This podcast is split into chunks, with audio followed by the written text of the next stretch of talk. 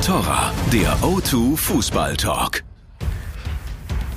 Fans, wir müssen reden. Moin, moin, herzlich willkommen. Pünktlich um 10.45 Uhr.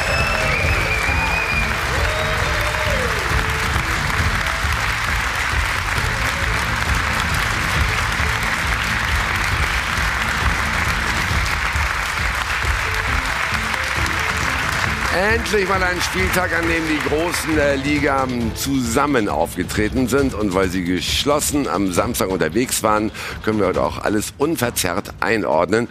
Was bedeutet zum Beispiel das, was die Großen da vorne an der Spitze gestern geliefert haben? Die Bayern, Depression nach der Niederlage in Leverkusen. Wie erklärt sich die Panne? Und war es das schon mit der Titelverteidigung? Und Dortmund ist das 1 zu 1 in Frankfurt sogar als Erfolg zu werten, weil der Vorsprung auf sieben Punkte gestiegen ist. Darüber reden wir und schauen aber auch nach Schalke. 0 zu 2 im Topspiel. Der Vizemeister dümpelt weiter vor sich hin und die Transferpolitik vom Manager Christian Heidel ist hoch umstritten. Was das 3 zu 0 von RB Leipzig in Hannover bedeutet, das können wir den Boss jetzt selbst fragen. Er ist nämlich bei uns zu Gast im Studio, der Sportdirektor und Trainer des Clubs. Hier ist Ralf Rangnick. Moin, moin.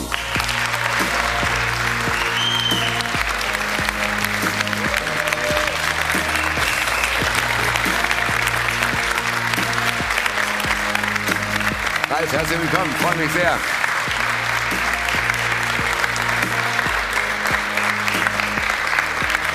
Wenn man so empfangen wird, wird man schnell wach, ne? auch am Sonntagmorgen, oder? Ja. ja, aber für den Rest hat das Wetter hier schon gesorgt. Also ja. ist ja tiefster Winter hier in München, in Leipzig keine einzige Schneeflocke. Deswegen war das schon überraschend. Wir sind froh, dass Sie hier sind. Äh, zumal nach diesem 13 in Hannover. War das ein Pflichtsieg, wenn man in die Champions League will? Ja, im Prinzip zwar schon, aber durch den Trainerwechsel war natürlich die Vorbereitung für uns ein bisschen anders äh, als sonst. Äh, wir wussten nicht so ganz genau, was auf uns zukommt. Aber die Jungs haben das gut gemacht, ähnlich wie in Düsseldorf, wenig zugelassen und äh, dann diesmal nach drei, mit drei Standardtoren das Spiel entschieden. War wichtig für uns jetzt nachzulegen. RB ein Thema in der Sendung, äh, aber auch die anderen Großen sind dabei und das diskutieren wir zusammen mit den Kollegen, die wir eingeladen haben. Zunächst einmal der Sportchef der Bild am Sonntag. Er hat eine These in Richtung München. Auch im Winter, sagt er, keine neuen Stars, so wird es nichts mit den Titeln für Bayern. Hier ist Lars Wallrott. Guten Morgen.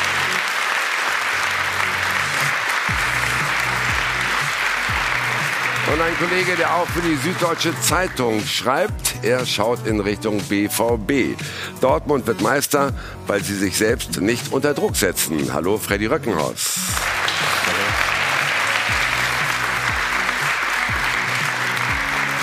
Dann frisch eingetroffen der Kollege von Sky, gestern Abend noch beim Topspiel und heute schaut er in Richtung Leipzig, zugehört Ralf Rangnick. Die Zusammenarbeit zwischen Ralf Rangnick und Julian Nagelsmann wird nicht funktionieren. Oho, Janik Erkenbrecher.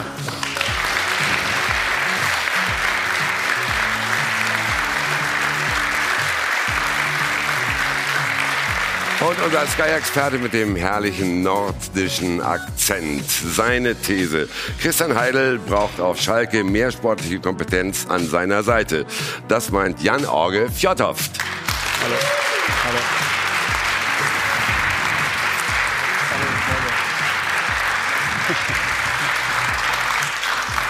Nehmen Sie gleich hier Platz an meiner Seite.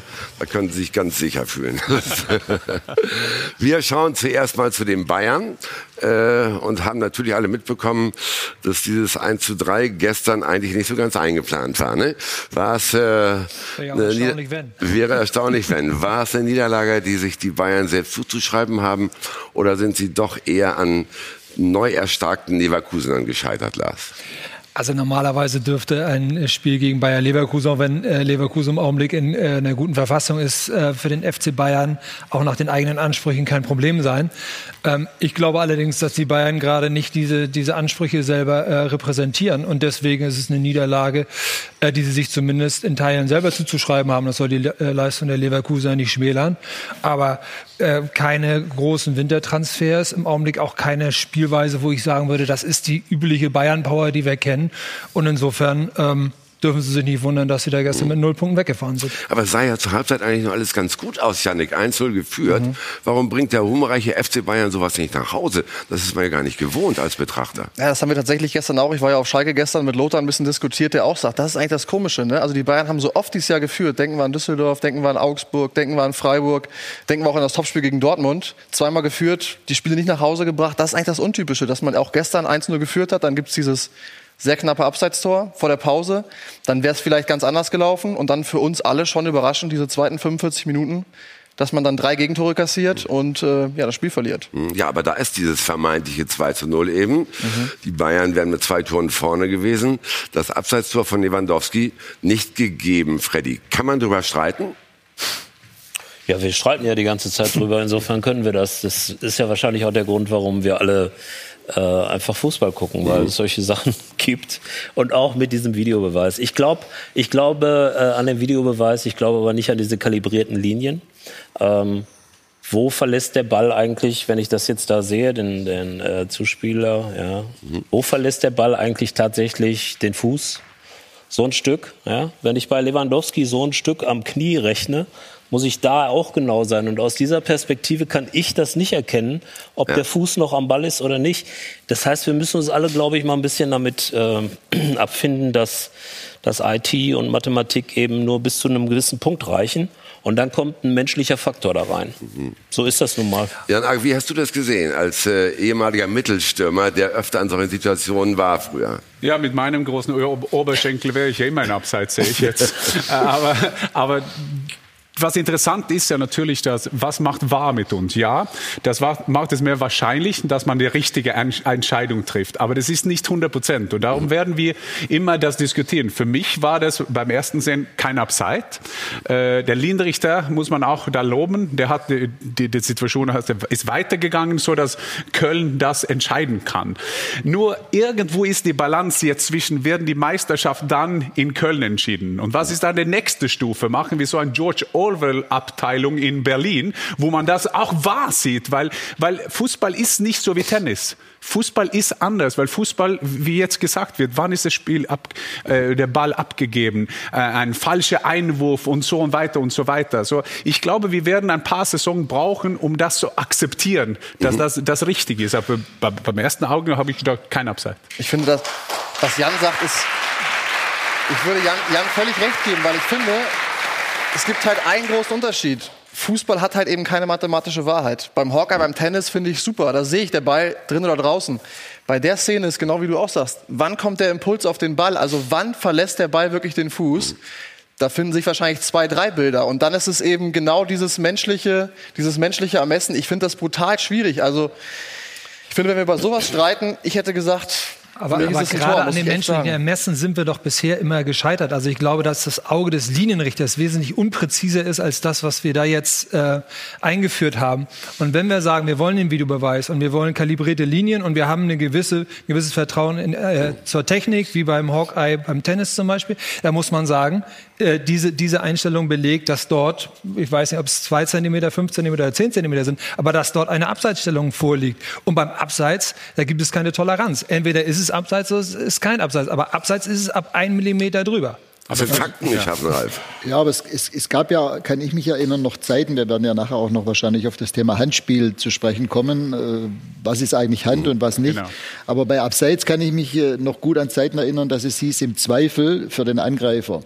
Das ist und, gestern von Markus Merck total weggewischt worden. Er sagt, davon muss man sich mal verabschieden. Das gibt's heute nicht mehr so. Aber Markus Merck hat gestern auch zwei andere Dinge gesagt zum Thema Handspiel, zum Beispiel dieses Thema Vergrößerung der Körperfläche. Das sei eine Mehr, das gibt es in Wahrheit gar nicht, äh, sondern er hat eigentlich eher dann äh, für, das, für, den, für das Thema Absicht oder nicht plädiert. Ist es absichtliches Handspiel?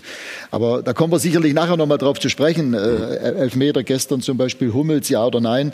Ähm, wenn man sich das Thema Handspiel unter dem Aspekt Absicht oder nicht nähert, dann ist wahrscheinlich so gut wie kein Elfmeter berechtigt, weil absichtlich geht kaum mehr ein Spieler im 16er mit, dem, mit, mit der Hand zum Ball. Also auch da muss man irgendwann mal Kriterien schaffen beim Handspiel, äh, die es dann einfach auch ermöglichen, für Schiedsrichter, auch für den Videoassistenten zu entscheiden, wann entscheide ich auf Elfmeter und wann nicht. Aber ja, und, wie gesagt, jetzt, um auf das zurückzukommen. Ja, ich finde auch, dass äh, im Zweifelsfall, ich meine, ob jetzt der Fuß oder das Knie oder die Schulter, der, der Arm zählt da nicht dazu, weil man ja. ja. mit der Hand kein Tor schießen kann. Maradona hat das gemacht. Ich, ja, ich, find, ich, finde, ich finde halt schon, wenn es dann wirklich selbst für den Videoassistenten genau. bedeutet, dass er fünfmal hingucken muss, dann finde ich, sollte man tatsächlich sagen, im Zweifel für den Angreifer. Und äh, so diese Zeiten gab es ja mal. Also da Aber kann dann ich mir schon wir tatsächlich einen Toleranzbereich ein. Und ich finde, das ist bei Abseits, und deswegen hinkt der Vergleich mit Handspiel ein bisschen, äh, den gibt's halt bei Abseits Hm. nicht. Handspiel ist eine viel komplexere Geschichte. Also das äh, kann man tatsächlich unter, Hm. unter ähm, vielen Graustufen sehen. Abseits ist relativ, oder ist, ist nicht relativ, sondern ist ganz klar Hm. geregelt. Aber macht man, macht man das einfach. Wahr ist ja gut. Also das war, das ist eine, eine größere Möglichkeit, das richtig zu machen. Das, das ist 100 Prozent. Aber wenn man die Situation sieht, das geht über, wann wird der Ball abgespielt? Das geht auf Zeit. Dann geht es auf einen Millimeter. Also man kann es wirklich, und wie, wie steht der Kamera? Also Kamera steht ein Zentimeter links oder ein Meter rechts. So, wir müssen nicht glauben, das ist 100 Prozent richtig. Das ist nicht möglich. Das müssen wir akzeptieren. Das Frustrierende ist natürlich, jetzt haben wir einen Bundesliga-Trainer hier, der auf alle Bereiche genau denkt im, in, in, vor dem Spiel. Dann kommst du in ein Spiel und dann wartest du auf, vielleicht war das um Kaffee trinken in Köln, äh, zwei Sekunden. Der war nicht 100 Prozent dabei und dann verliert man eine Situation. Das kann die Meisterschaft entschieden. Also äh, der war nicht, natürlich nicht zum Kaffee trinken, da schauen die schon sehr drauf. Ne? aber also die, die Ja, aber menschlich. Mit zwei wer- Leuten dabei. Genau, menschlich Ja. Mhm. ist genau der richtige Begriff. Als, als Fußball mal sich entwickelt hat zum größten Sport der Erde, äh, ging es immer darum, dass das Spiel so ist, wie es ist, mit allen möglichen Unwägbarkeiten. Man versteht es auch leicht. Mhm. Und deswegen ist Fußball so populär. Und als diese Regel gleiche Höhe, äh, die steht ja offiziell im Regelbuch, gleiche Höhe äh, entwickelt worden ist, da war dieses, äh, wir wollen bei gleicher Höhe, dass es kein Abseits ist, da war das schon im Grunde genommen ein Kompromiss mit, dem, mit dem Linienrichter und dem Schiedsrichter, die das nämlich so genau nicht immer sehen können. Ich glaube, wir werden da einen Lernprozess durchgehen und irgendwann wird in Köln jemand sitzen und sagen, ist da was, für mich ist das gleiche Höhe. Ich gehe da jetzt nicht mehr mit dem Lineal dran, sondern ich habe mir das Videobild Die sind aber- angeguckt sind aber gehalten, und ich mit dem jetzt, Lineal dran ich zu gehen. als Schiedsrichter hier in Köln sage jetzt, das ist gleiche Höhe und Ende. Ja, Zwei- im dürfen die das? Ja, aber dürfen die das? Dürfen die das in Köln? Dann kriegen sie doch Ärger mit ihrem Oberschiedsrichter. Er sagt, Moment, du, du, du. Ich, ich sehe das ähnlich, äh, dass, dass es einfach jetzt ein Prozess ist, in dem wir uns befinden. Und äh, natürlich ist es für die Betroffenen, für die Spieler, für die Trainer, für die Sportdirektoren im Moment sehr schwer, äh, da mitzugehen. Aber ich bin auch ein absoluter Befürworter des Videobeweises. Äh, der macht den Fußball insgesamt auf alle Fälle gerechter. Ähm, aber es gibt weiterhin äh, Diskussionsbedarf und äh, solche Szenen oder letzte Woche, ich weiß nicht welches Spiel das, wo es zwei kalibrierte Linien auch gab. ja. Weiß jetzt nicht mehr. Nürnberg war das, glaub Ja, ich, ne? Nürnberg, genau. Ja, das sind natürlich dann schon im wahrsten Sinne des Wortes Millimeterentscheidungen und ja, Wir haben ja aus demselben Spiel noch eine Millimeterentscheidung, nämlich das äh, 3 zu 1 für Leverkusen. Auch darauf können wir schauen, denn da gibt es ebenfalls eine kalibrierte Linie. Und dann stellte man vor allen Dingen fest, dass da zwei verschiedene Körperteile gemessen worden sind. Bei Lewandowski war es die Kniescheibe und hier beim 3 zu 1 war es die Schulter. Äh, Lars, wo sind da die Kriterien? Also wir haben es ja gerade definiert, alles was, was nicht arm ist, also womit man ähm, ein, ein Tor erzielen könnte, äh, das, das wird halt genommen. In dem Fall, auch, auch hier muss ich sagen, kann ich es zumindest nachvollziehen. Und wenn ich dieser Linie ähm, vertraue und ähm, ich habe äh, keinen Grund, äh, das nicht zu tun, weil ich glaube, dass die, die das da installiert haben, schon wissen, was sie tun, äh, dann, dann liegt hier in diesem Fall ähm, kein Abseits vor. Ähm, und gerade der Videobeweis soll ja diese menschliche Komponente, diese menschliche Fehler, diese, diese, diese, diese Anfälligkeit des menschlichen Auges so ein bisschen ausblenden. Und ich finde, wenn das konsequent eingesetzt wird, dann kann es auch keinen geben, der sagt, ach komm, wir machen da mal Pi mal Daumen in Köln. Und in dem Fall äh, ist es für mich eher gleiche Höhe, sondern das muss exakt angewendet Ja, werden. das- das sonst, ja können, sonst können wir es lassen, weil dann, dann haben wir wieder die gleiche subjektive Situation und sagen, komm, Linienrichter macht Pi mal Daumen und dann haben wir tatsächlich das Problem. Ja, aber wir sind, ja, ich verstehe, was du sagst, aber das wird immer menschlich. Das ist immer menschlich, weil, weil, weil wenn, wenn du in Köln das ist ja, das ist ja in Köln oder in London, wo immer die sitzen in die verschiedenen Ligen, der, der ist auch menschlich. Also wenn, wenn einer, wer ist heute in Köln? Also der ist der Herr, der Herr. Der nächste Mal ist eine andere. Das wird immer menschlich. Das müssen wir akzeptieren. Sonst müssen wir Robert, der Schiedsrichter, einführen. Genau, und, aber dann müssen wir das akzeptieren und nicht glauben, dass wenn wir nach Köln geht, dann ist es 100% richtig. Ist es nicht. Nein. Das müssen wir nur akzeptieren. Und Da, das ist da, mein da bin Sinn. ich doch völlig bei dir. Aber nochmal, wenn wir, wenn wir sowas wie, wie eine kalibrierte Linie einführen und haben ein Instrument und das spuckt uns in dem Fall aus, es ist gleiche Höhe oder es ist halt auch nicht gleiche Höhe, dann ist das konsequent anzuwenden. Sonst muss man sagen, komm, dann lassen wir das und schätzen das tatsächlich Pi mal Daumen. Muss Aber man das immer nach wollen- Köln gehen? das- Muss, müssen wir immer nach Köln gehen? Lass Ja, uns weitergehen. Wenn es um Tore geht, müssen wir nach Köln gehen. Sonst brauchen wir keinen Videobeweis. Also das ist ja Sinn und Zweck der Sache. Da hat er eigentlich recht, Ralf, oder? Ja, klar, deswegen haben wir den Videoschiedsrichter. Aber nochmal, ich glaube, wir, wir müssen schon dann auch dieser ganzen Geschichte die Zeit geben, äh, die es braucht, um sich, um sich einzuspielen, weil es ist neu. Äh, In England gibt es ihn noch gar nicht. Äh, Die werden dann womöglich ab der nächsten Saison ihre Erfahrungen damit machen. Und deswegen glaube ich, das gehört dieser Gewöhnungsprozess einfach auch für uns alle mit dazu, auch wenn es manchmal schwerfällt. Nun sagt Nico Kovac, okay, wenn das das 2 zu 0 gewesen wäre, hätten wir das Ding nicht verloren. Aber auf der anderen Seite, Janik, muss man sich nicht eigentlich auch fragen, dass die Bayerns am Ende doch halt nicht nach Hause gebracht haben, weil sie defensiv überraschenderweise nicht gut sortiert gewesen sind. Müssen die sich nicht an die eigene Nase fassen? Ja, absolut. Also ich finde es, wie gesagt, ich finde es wirklich auch überraschend, dass die Bayern dieses Jahr so viel Angriffsfläche bieten. Man dachte jetzt, jetzt haben sie sieben Mann voll gewonnen. Jetzt ist vielleicht wieder ein anderes Selbstverständnis da, aber es ist anscheinend irgendwie nicht da. Und es bedarf immer dann irgendwie nur einer Kleinigkeit im Spiel. Und diese Souveränität, die man vorher wie dachte, die sei zurück, ist dann doch wieder nicht da. Und ähm, gut, man muss eben auch sagen, dass auch im Moment dann von der Bank natürlich wenig Optionen da sind. Der Kader ist eben nicht, nicht in der Tiefe mehr so gut aufgestellt, was ich auch nicht ganz nachvollziehen kann, muss ich weiterhin sagen. Ich meine, jetzt kommen die wichtigen Wochen. Jetzt bist du genau in dieser Phase, wo es dann wieder in die Champions League geht, wo du eigentlich auch vielleicht mal einen zweiten Stürmer brauchst, den du jetzt nicht mehr hast. Über die Flügel brauchen wir nicht reden. Ähm, da fehlt es eben auch. Jetzt musst du den jungen Davis ähm, einwechseln. Also so richtig, so richtig gut ist der Bayern-Kader auch nicht ausgewogen, glaube ich, im Moment. Und dann kommst du eben in so Situationen. Plötzlich liegst du eins, zwei hinten in Leverkusen, kannst nicht mehr optimal reagieren vielleicht. Also da, da, da spielen wirklich viele Sachen rein. Und die Bayern sind tatsächlich zum ersten Mal seit sechs Jahren tatsächlich echt verwundbar. Aber glück- glücklich sind ja die Trainer, die trotzdem die Tiefe von dem Kader von Bayern haben. Natürlich. Wenn, wenn du gestern Wir reden natürlich haben, auf eine- über ein Niveau, das natürlich äh, trotzdem Wahnsinn. Robben, die kommen ja alle. Aber ich glaube, das ist auch eine mentale Frage. Weil ich glaube, Bayern hat zwölf Punkte hintergelassen nach Führung. Und das glaubt ja jeder Spieler, der spielt gegen Bayern. Ui, wir können gegen Bayern gewinnen. Das ist diese Kleinigkeit. Früher haben die ja fast gewonnen. auf- Aber jetzt muss man ja auch sehen, dass die haben vor diesem Spiel sieben Bundesligaspiele hintereinander gewonnen. Die haben 21 Punkte geholt. So sportlich ist es in letzter Zeit eigentlich ganz gut gegangen. Gut, Fakt ist aber auch, die Bayern haben im Sommer so gut wie nichts gemacht, bis auf Goretzka, haben dann ihre Herbstdepression bekommen, haben im Winter trotzdem wieder nichts gemacht. Lernen die nicht aus den Fehlern der Vergangenheit, Lars? Ich finde, Sie haben sogar weniger als nichts gemacht, denn Sie haben Sandro Wagner abgegeben und da bin ich voll bei Yannick.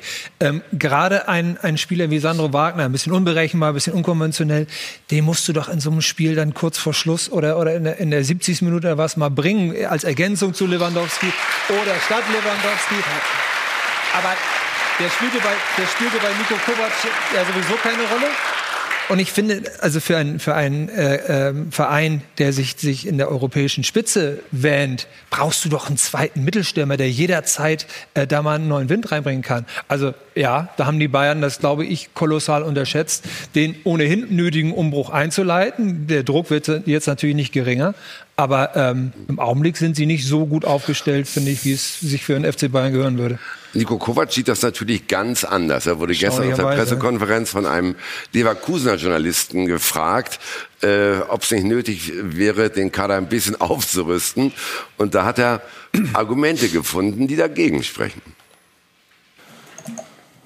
Sie sind nicht aus München.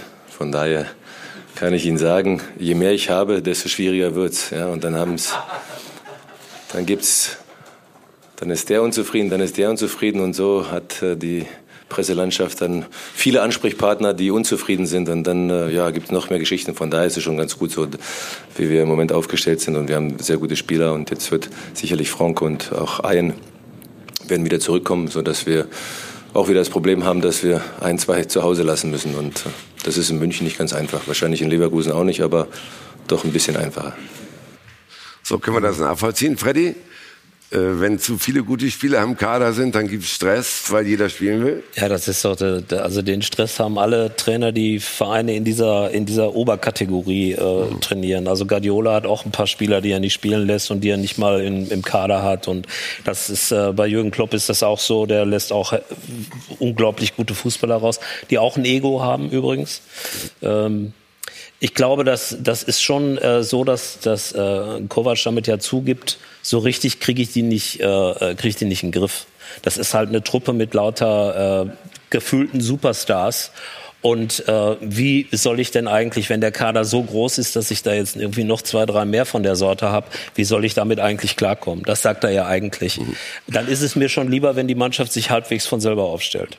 Wie schwer ist es denn, Ralf Rangnick, halt so ein Team zu moderieren? Das ist ja eigentlich die Hauptaufgabe, eben 25 Leute beim Bayern sind zur 22 zufriedenzustellen, auch wenn halt Superstars mal auf die Bank müssen.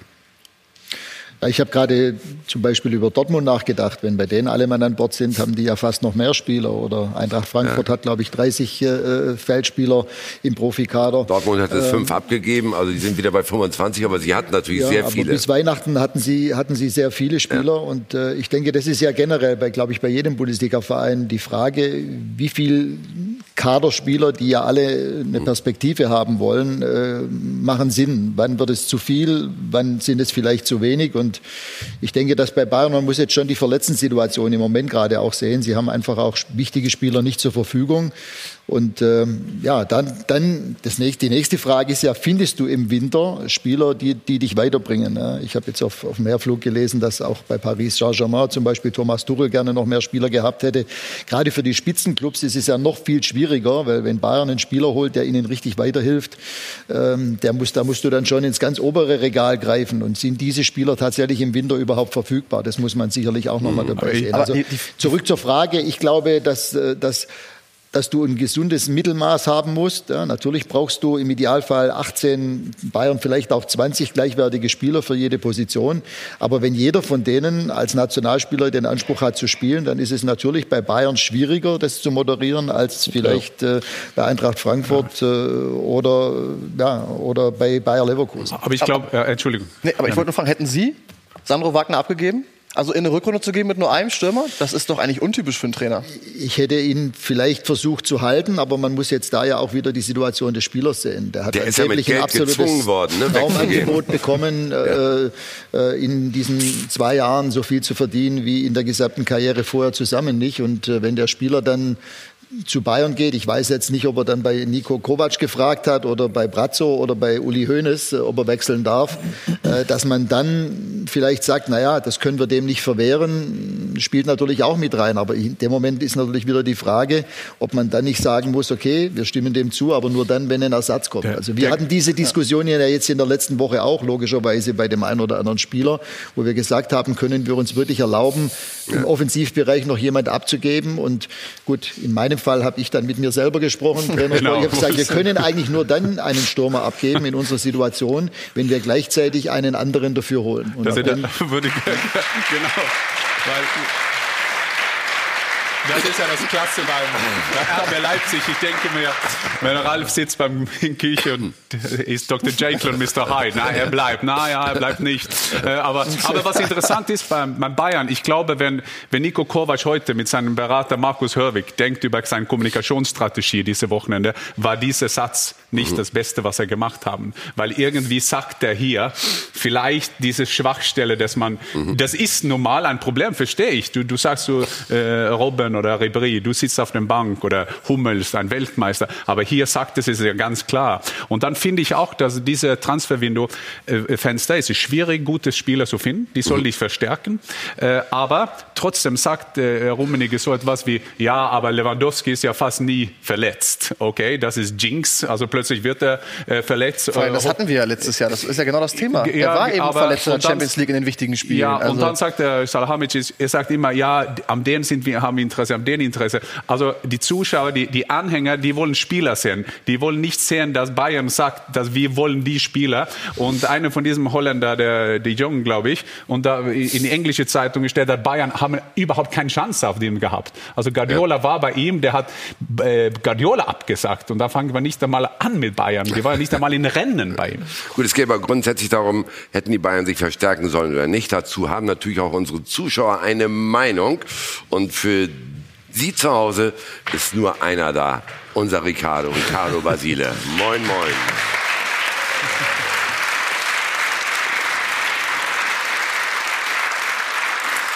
Also ich hoffe, für dich genügt das auch, Monty, dass ich alleine hier bin. Zusammengefasst, im Sommer kam nur Goretzka, im Winter ist Wagner gegangen, nur Alfonso Davis, der Transfer stand ja schon länger fest, kommt im Winter dazu. Und jetzt wollten wir eure Stimme und hier ist sie zu folgender Frage. Hätten sich die Bayern verstärken müssen im Winter? Und fast acht von zehn unserer User sagen ja. Exemplarisch können wir mal hierzu noch ein paar Tweets raussuchen. So sagt einer unserer User, die Bayern hätten einfach seriöser arbeiten müssen. Dieses öffentliche Geplänke um Hudson Odoi oder Lucas Hernandez von Atletico Madrid hat entweder die Preise nach oben getrieben oder aber die Vereine so wie Chelsea gegen sich aufgebracht. Ein weiterer, hier ein BVB-Fan, sagt, sie wollten den BVB angreifen, haben aber nichts aus ihren Fehlern im Sommer gelernt. Jetzt verkaufen sie ihren wichtigsten Backup-Stürmer, aber für uns soll das ja recht sein für die Dortmunder. Und hier nochmal ganz interessant, ein weiterer Tweet. Auf jeden Fall hätten sie sich verstärken müssen, aber anscheinend schafft man es nicht mehr, diese Spieler zu verpflichten. Die Außendarstellung ist nicht mehr die, die sie mal war. Da sind wir vielleicht bei einem wichtigen Punkt gelandet. Danke, Ricardo. Man muss sich ja fragen, nach dem, was so öffentlich wurde, kommen die Besten überhaupt noch zum FC Bayern oder haben die inzwischen andere Ziele in Europa, Lars? Das ist in der Tat eine gute Frage. Ähm der Eindruck der, der letzten Transferperioden lässt zumindest den Schluss zu, dass sie in der absoluten A-Liga nicht mehr wildern können. Mhm. Ähm, Warum nicht? Weil es wahrscheinlich Mannschaften gibt, die größer, besser aufgestellt und vor allen Dingen finanzkräftiger sind. Ich weiß es nicht. Also äh, im Zweifel ist halt Manchester City davor, Liverpool spielt da mit äh, Manchester United, Paris Saint-Germain, die beiden Spanien natürlich.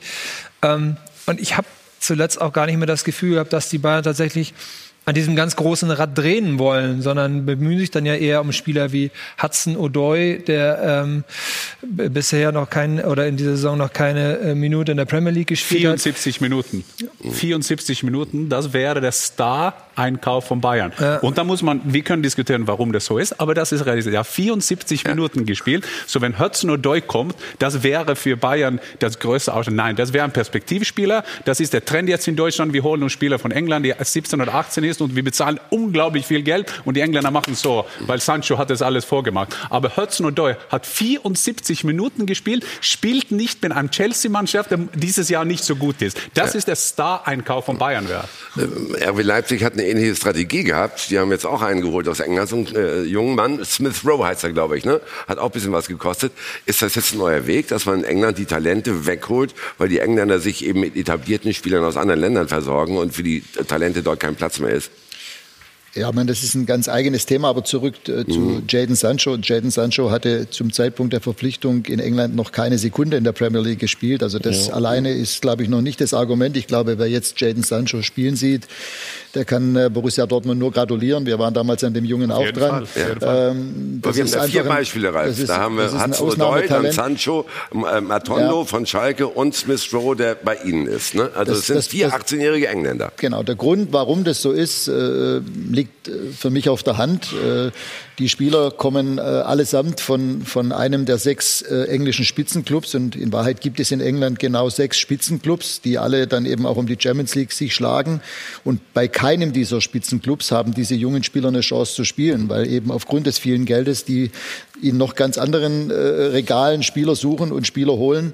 Äh, übrigens auch diese Clubs holen dann junge ausländische Spieler, teilweise mhm. aus, aus, aus, Deutschland, wie Leroy Sané oder wie Liverpool mit Firmino, mit Keita äh, oder ähm, oder mit äh, Sadio Mané. Also auch die müssen dann Spieler aus dem Ausland holen, weil vielleicht ihre Jungen ihrer Wahrnehmung nach noch nicht so weit sind, noch nicht gut genug sind. Und in Deutschland bekommen diese jungen Spieler eben die Chance zu spielen. Wir haben das letztes Jahr mit Ademola Lukman gesehen. Wir haben ihn ausgeliehen von Everton, der in Everton keine Rolle gespielt hat, hat sich bei uns richtig gut entwickelt.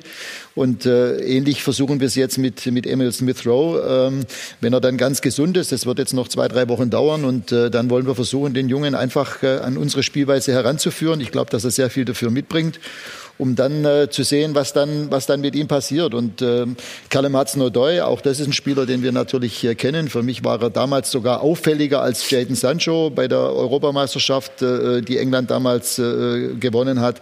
Und ähm, ja, für mich schon nachvollziehbar, dass die Bayern den Spieler haben wollen. Aber, Aber mein ja. Punkt war ja nur, dass in den Winterpause, das war ja mein Punkt. Sancho, klasse Spieler und das macht immer so ein Trendwende. Arsene Wenger hatte angefangen, die, die französische Talenten zu holen. Und der war Petit oder Vieira, Henri war da in Juventus problematisch, hat er geholt. Aber meine Sache ist, dass man denkt, dass Bayern sollte sich so viel ändern, wenn er in, in die Winterpause einen jungen Engländer holt. Man muss ja einen Sancho holen.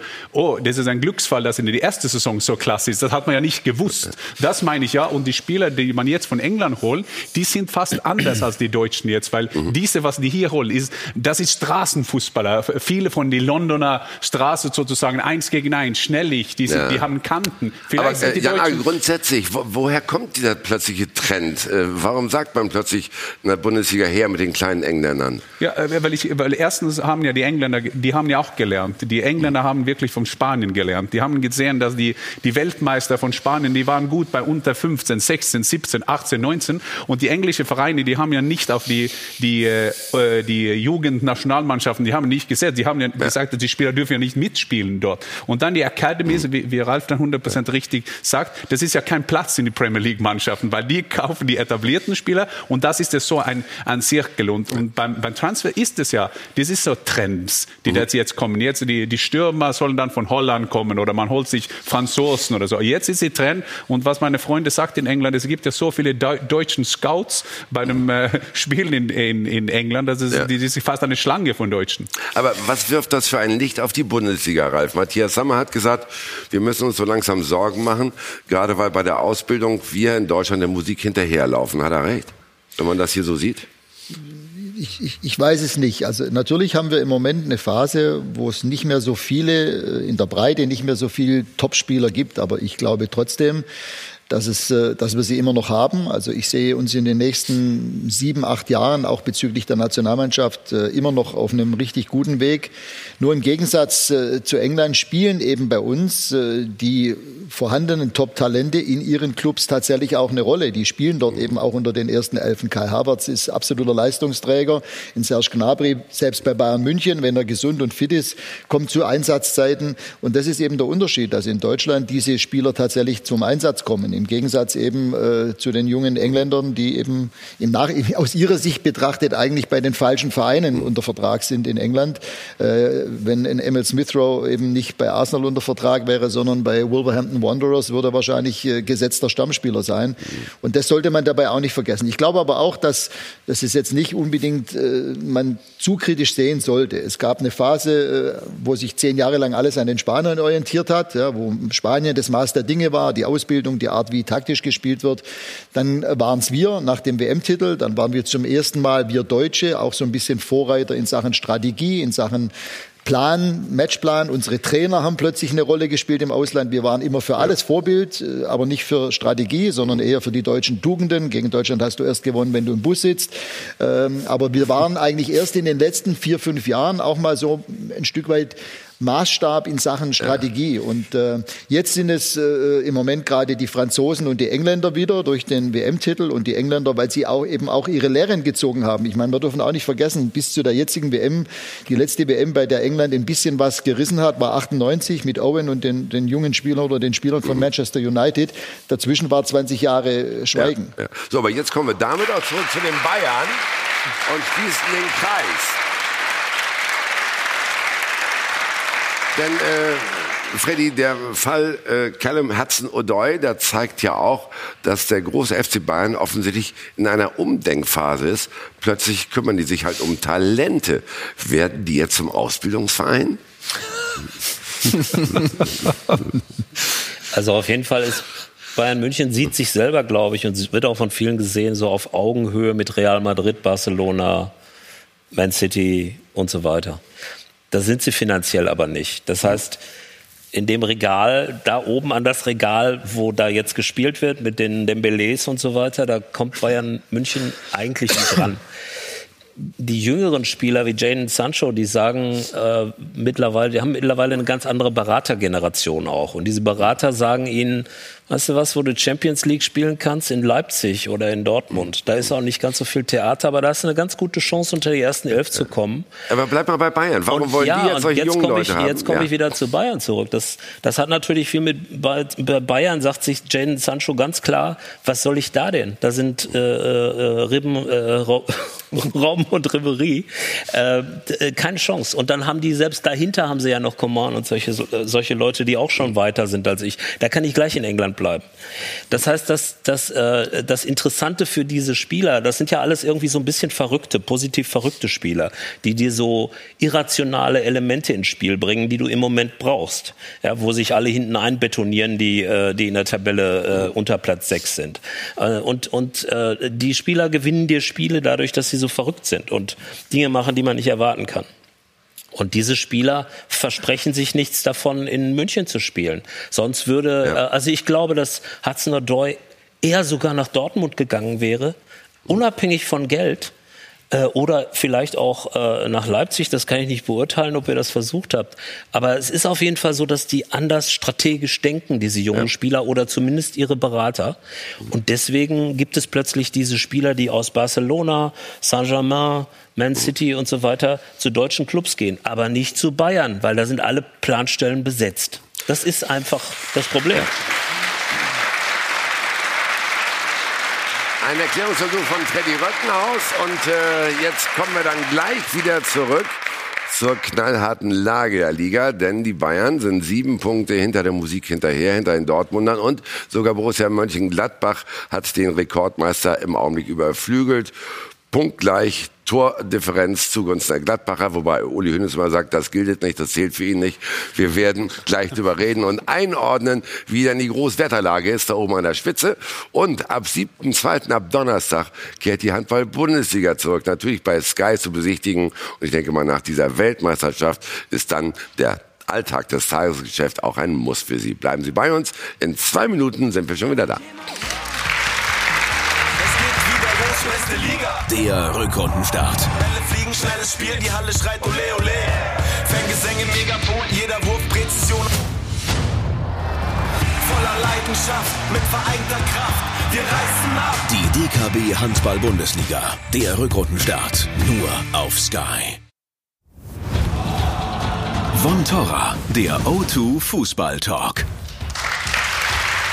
Da sind wir schon wieder und schauen an die Spitze der Fußball-Bundesliga. Nach dem Patzer des FC Bayern sind es komfortable sieben Punkte Vorsprung für den BVB, für Borussia Dortmund nach dem 1 zu 1 in Frankfurt. Lars, was meinst du? Nur so eine Einschätzung. Hat sich nach diesem Ergebnis der Dortmunder gestern nach dem Unentschieden, hat sich da in der Kabine eher Enttäuschung bereit gemacht oder Freude darüber, dass das Punktepolster weiter ausgeba ausgebaut wurde? Also es würde mich sehr wundern, wenn nicht insgeheim eine Freude da gewesen wäre, wobei öffentlich ja sehr demonstrativ äh, eher das Gegenteil ähm, gesagt wurde. Ähm, da hieß es ja, äh, man hätte eher zwei Punkte liegen lassen. Aber ich meine, das sind jetzt sieben Punkte. Das ist äh, letztendlich ein Geschenk, weil die Bayern hätten auch gewinnen können, dann wären sie halt irgendwie, wären sie, wären sie deutlich näher dran. Ich glaube, dass die, äh, dass die gestern zum ersten Mal sowas wie äh, so einen leichten Titelgeruch in der Nase gehabt haben. Und wenn sich der Gedanke jetzt tatsächlich da mal verfestigt, Ja. dann kann der die auch wirklich bis zum 34. Spieltag tragen. Ihr habt Sie- ja heute sie- schon gratuliert in eurem Blatt, ne? naja, die wir haben Schale Fa- ist gelb, habe wir ich da Wir gesehen. haben das sie leicht eingefärbt, äh, Ja. allerdings noch, noch bei Weitem nicht komplett und haben auch deutlich geschrieben, dass noch 14 äh, Spiele zu spielen sind und die, die Messe noch lange nicht gelesen ist. Aber es ist mittlerweile tatsächlich, finde ich, ein belastbarer Trend. Die Bayern sind am Wackeln, die Dortmunder sind enorm stabil und ähm, mich sollte es sehr wundern, äh, wenn sich an der Konstellation noch groß was ändern würde, weil jetzt, muss ich sagen, sind die Dortmunder endgültig klarer Titelfavorit bei mir. Inwieweit Inwieweit, Freddy, war das gestern ein Beleg dafür, dass der BVB sich nicht irritieren lässt? Einfach nicht irritieren lässt. Ja, ich glaube, am wenigsten haben sie sich irritieren lassen, dadurch, dass Reus ja äh, zwei, drei, vier äh, wahnsinnig gute Chancen in der ersten Halbzeit hatte, die alle nicht gemacht hat. Ich glaube, das ähm, und, und dann nimmst du halt noch den Ausgleich. Das hat sie äh, auf jeden Fall nicht aus der Bahn gebracht, sondern irgendwann ab so einem Punkt, 60. Minute rum, hat man gemerkt, wisst ihr was, in Frankfurt unentschieden, ziemlich gut. Weil Frankfurt ist eine der besten Mannschaften. Und wenn du hier einen Punkt holst, bist du eventuell schon mal besser als jemand anders im Süden. Und das ist so eine Haltung, die die jetzt sich gerade erst entwickeln. Ähm, das wäre früher hätte, hätte es gut möglich sein können. Mensch, wir hatten die doch so gut im Griff und jetzt wir wollen unbedingt und du fängst ja dann das 2 zu 1 von Frankfurt. Und das ist ein Reifeprozess, äh, den finde ich eigentlich sehr erstaunlich, dass sie eigentlich so eine Rolle von das ist uns doch egal, wie die anderen spielen. Und okay, dieses Spiel sieht so aus, mit dem Unentschieden sind wir, sind wir gut bedient, dann spielen wir es halt so. Das, das, ist, äh, das finde ich erstaunlich. Das finde ich eigentlich fast am erstaunlichsten. Wa- Was machen sie besser als die Bayern, Yannick? Ja, sie sind tatsächlich wirklich konstanter. Und sie haben, das haben wir eben auch schon thematisiert, sie haben irgendwie auch dieses Jahr eine andere Tiefe im Kader. Du hast eigentlich das Gefühl, egal was passiert, sie kriegen es super kompensiert. Ich meine, jetzt reden wir über Weigel, der plötzlich Innenverteidiger spielt, der das echt gut macht. Ähm, also das ist wirklich eine echte Qualität, die Dortmund jetzt auf die Bahn bringt. Mit den ganzen jungen Spielern. Sie haben eine unglaubliche Dy- Dynamik in ihrem Spiel. Sie sind nach vorne ähm, ja, sehr, sehr unberechenbar. Sie haben dieses Jahr einen Marco Reus, der wahrscheinlich so gut funktioniert wie lange nicht, weil er eben auch so lange nicht am Stück fit war. Ähm, Sie haben vorne einen Alcázar, der super viele Joker-Tore macht. Sie haben einen Birki, der, finde ich, einen deutlichen Sprung gemacht hat im Vergleich zur letzten Saison. Also du hast das Gefühl, eigentlich jeder Spieler ist besser geworden, es funktioniert und ich glaube, dass so eine Saison auch immer eine gewisse Eigendynamik annimmt. Ich meine, ich war am ersten Spieltag in Dortmund, wo ihr 4-1 verloren habt. Ehrlicherweise dachte ich nach 30 Minuten, ihr gewinnt 3-0 in Dortmund. Weil Leipzig hat eigentlich Dortmund an die Wand gespielt, die erste halbe Stunde. Aber dann gewinnst du dieses erste Spiel gegen RB 4-1. Und Dortmund ist ja nicht besonders gut reingekommen in die Saison. Dann gab es ein 0-0 gegen Hannover und es war alles noch so ein bisschen wackelig. Aber es hat sich eine unglaubliche Stabilität entwickelt aufgrund dieses Saisonstarts, aufgrund des Gefühls, das, was Favre macht, das funktioniert. Wir vertrauen dem. Die jungen Burschen funktionieren, wie du gesagt hast. So ein Sancho konnte keiner mit rechnen, Jan, dass der in der ersten Saison schon so performt. ist die Und zweite. So, Zweite, Zweite Entschuldigung. Saison, ja. Aber das ist sozusagen dieser, es hat sich so, so aufsummiert, so einzelne Bausteine, dass Dortmund ein totaler Titelfavorit ist und eben mit diesen sieben Punkten vorne jetzt ein Riesenbrett hat.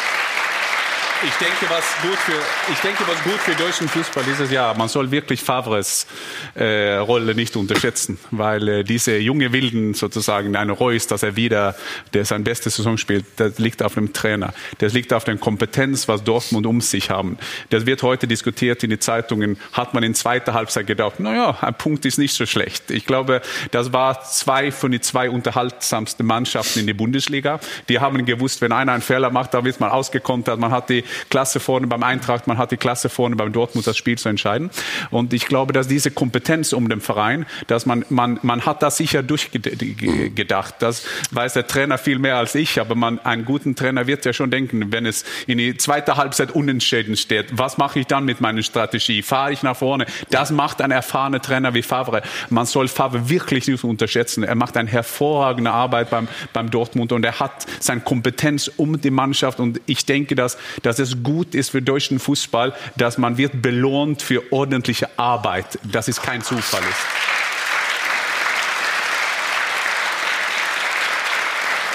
Ralf, äh, hatten Sie nach dem ersten Spieltag, diesem 1 zu 4 Ihres Clubs in Dortmund, gedacht, dass das so laufen würde für den BVB? Ich meine, die Niederlage hörte sich klar an, aber wir haben eben gerade gehört, Sie waren am Anfang eigentlich sogar überlegen. Ja, wir haben ja jetzt äh, vor drei Wochen auch wieder zu Hause äh, gesehen, äh, selbst ohne Marco Reus, äh, wie viel Qualität die Dortmunder trotzdem haben, obwohl wir da 70 Minuten lang eigentlich auf dem Gaspedal waren. Wir hatten eigentlich nur die ersten 20 Minuten ein bisschen Probleme, Zugriff zu kriegen. Wir haben dann umgestellt und äh, dann sind wir allerdings in Rückstand geraten nach einer, nach einer Ecke. Äh, man muss einfach sagen, ich, ich gebe Jan vollkommen recht. Ich finde, ich finde sowieso, dass äh, Lucien äh, schon immer äh, Top-Arbeit gemacht hat, aber jetzt gerade auch in Dortmund äh, sieht man ganz klar seine Handschrift. Das ist absolut äh, auch sein Verdienst. Und dazu kommt einfach, dass es auch wieder sich gezeigt hat, was man in einem Transferfenster, nämlich letzten Sommer schon wieder alles Gutes bewirken kann, wenn man Borussia Dortmund äh, ist. Natürlich haben die dann auch die Kraft, Spieler zu überzeugen, zu sich zu kommen durch das Stadion, durch die internationalen Wettbewerbe, ja. ähm, auch durch die finanziellen Möglichkeiten, die sie haben. Aber du musst es trotzdem erstmal machen. Sie haben einfach die richtigen Schlüsse gezogen aus der letzten Saison, die nicht so gelaufen ist, wie sie sich vorgestellt haben, und haben einfach eine Top-Transferpolitik gemacht. Für mich eine glatte Eins Vereins inklusive der Verpflichtung des Trainers. Und das Ergebnis ist das, was man jetzt sieht. Und auch im ersten Spiel hat man schon gesehen, äh, dass sie eben wenig Chancen brauchen, wie viel Qualität sie mhm. dann eben tatsächlich im Angriff äh, vor allem haben. Und deswegen äh, stehen sie aus meiner Sicht auch völlig zurecht dort, wo sie jetzt stehen. Ja, aber das ist ja glaube ich, ein ganz wichtiger Punkt, den Sie gerade angesprochen haben. Die Transferpolitik. Ich kann mich genau erinnern, Hans-Joachim Watzke war hier im, ich glaube, März im Studio und da sagt er, wir müssen in der neuen Saison ein bisschen nachjustieren. Von wegen nachjustieren. Wir haben zwischen den halben Kader ausgewechselt, Freddy. 13 Leute, die das Ende der letzten Saison in Dortmund erlebt haben, also Ende Mai. 13 Leute sind nicht mehr da. Hilft manchmal wirklich nur komplettes Ausmisten im Fußball. Ja, ob das jetzt Ausmisten war, weiß ich nicht. Das ist Was auf jeden war Fall Ausmisten? Nee. Ich, ich, nein. Ich glaube, das war ein Umbruch. Umbruch, Umbruch. Ja, ich glaube wirklich, dass es um was anderes ging, weil Mist klingt irgendwie so danach, als wären die Leute, die dann äh, zum Beispiel Nuri Schein weggegangen sind, ja, als wären, als wären die irgendwie Mist gewesen oder als hätte es da irgendwie gestunken. Das Nein, war ja auch nicht ein Stall so, muss noch ausgemistet werden, ist er wieder sauber und alles ist gut. Du brauchst in so einer Mannschaft Leute, die Ärmel aufkrempeln äh, und das ist einfach, äh, das, das haben sie sehr genau gesehen. Und dann haben sie in der Transferphase oder davor ähm, eine Wunschliste gehabt. Und sie haben sich meiner Ansicht nach äh, im August wahnsinnig gewundert, dass das alles geklappt hat das ist fast alles praktisch aufgegangen. Jeder Spieler, den sie haben wollten und, und, und den sie auf der Liste stehen hatten, äh, den haben sie auch gekriegt. Oder jede Position haben sie so besetzt, besetzt bekommen. Wer kann denn damit rechnen, dass man Witzel dann wirklich kriegt? Dass der auf den Markt kommt, dass der noch so stark ist. Das hat sich ja auch dann übrigens erst in Russland gezeigt, dass der noch so stark ist, obwohl er schon in äh, China spielte und alle vermutet haben, vielleicht ist er schon ein bisschen auf dem alten Teil, was ist von so jemandem charakterlich noch zu halten und so. Dann kommt Sancho natürlich äh, dazu. Dann spielt Reus die ganze Zeit unverletzt und so. Aber sie haben eben auch einfach eine Wunschliste gehabt, wo sie sich gedacht haben, naja, da brauchen wir zwei Transferjahre äh, für. Und, und sie haben dann einfach, es hat alles, alles geklappt. Äh, das, das passiert einem wahrscheinlich selten, wenn man, wenn man einfach eine Liste hat von, von Positionen und von Spielern und ja. alles geht auf. Aber das ist ja die Frage, Spieler wie, wie Diallo, Akanji und ja. vor allem auch Hakimi nicht vergessen. Die muss man erst mal finden. Ja, klar. Deswegen, man, ich kann ja da ein bisschen aus dem Nähkästchen plaudern. Es ist natürlich sehr oft so jetzt schon gewesen in den letzten Jahren, dass wir uns da oft äh, begegnet sind und dass wir im gleichen Teich gefischt haben. Und am Klar. Ende ist es dann trotzdem schwierig, wenn, wenn der BVB einen Spieler will und wir auch, dann ist es sowohl wirtschaftlich als auch nochmal von den Möglichkeiten, die der Verein ansonsten auch bietet, äh, angefangen vom Stadion, von, von der Zuschauerzahl, dann wird es schwierig. Dann geht ein junger Spieler eben mitunter dann eher mal äh, zu, ja. zu Borussia Dortmund. Aber du musst sie erst mal finden und deswegen bleibe ich dabei. Dort wird einfach äh, im Scouting, aber auch in der Umsetzung äh, einfach richtig gut gearbeitet. Nur aber bei so einem radikalen Schnitt, den der BVB gemacht hat, gibt es doch ganz oft, zumindest am Anfang, Probleme, weil sich das neue Team, der neue Kader erstmal finden muss. Warum hat das hier funktioniert? Ich glaube, weil äh, Lucien Favre da eine klare Spielidee hatte und ähm, natürlich den Sachverstand für dieses Puzzle, was, was man ja automatisch dann immer so ein bisschen im, im, von dem geistigen Auge hat, dieses Puzzle wirklich präzise zusammenzusetzen. Ähm, und ich bin sehr gespannt, denn die, die Reaktion der Dortmunder auf die letzte Saison. Hast du ja beschrieben, sie war radikal. Ich bin sehr gespannt, ob das als Blaupause für den FC Bayern dienen wird, denn der FC Bayern wird in der nächsten Saison was ganz Ähnliches machen müssen. Und dann ist die Frage, sind sie bereit, ähnlich konsequent, ähnlich radikal in der Denkweise zu sein? Oder ist da halt vielleicht doch noch so ein bisschen alte Verbundenheit, was in München ja immer groß ist, mir San Mir und äh, der war jetzt acht Jahre, zehn Jahre bei uns, hat äh, treu gedient und so weiter. Oder ob sie bereit sind, tatsächlich zu sagen, wir müssen uns komplett neu aufstellen. Haben sie die Kompetenz dafür? Haben sie das Geld dafür? Und haben sie vor allen Dingen den Willen dafür, das zu machen? Da bin ich ganz besonders gespannt, weil Dortmund hat das par excellence hinbekommen. Ja, und ich, ich glaube, dass es wichtig ist, dass man, you have to kill some darlings. Also eine Robin Ribéry, die waren zehn Jahren da. Du musst nett. Grausamkeiten begehen, heißt Ja, das, ne? ich- oder? Ich glaube, ja. alle, auch die Deutschen verstehen das in Englisch. You have to kill some darlings. äh, weil zu- zum Beispiel Shahin oder Weidenfeller. Irgendwann kommt der Zeit, da müssen die die Spieler ersetzen. Und ja, es gibt keine Roboter. Roboter. Und wir, wir, ich sehe sehe das oft, wenn ich auf dem Champions League bin.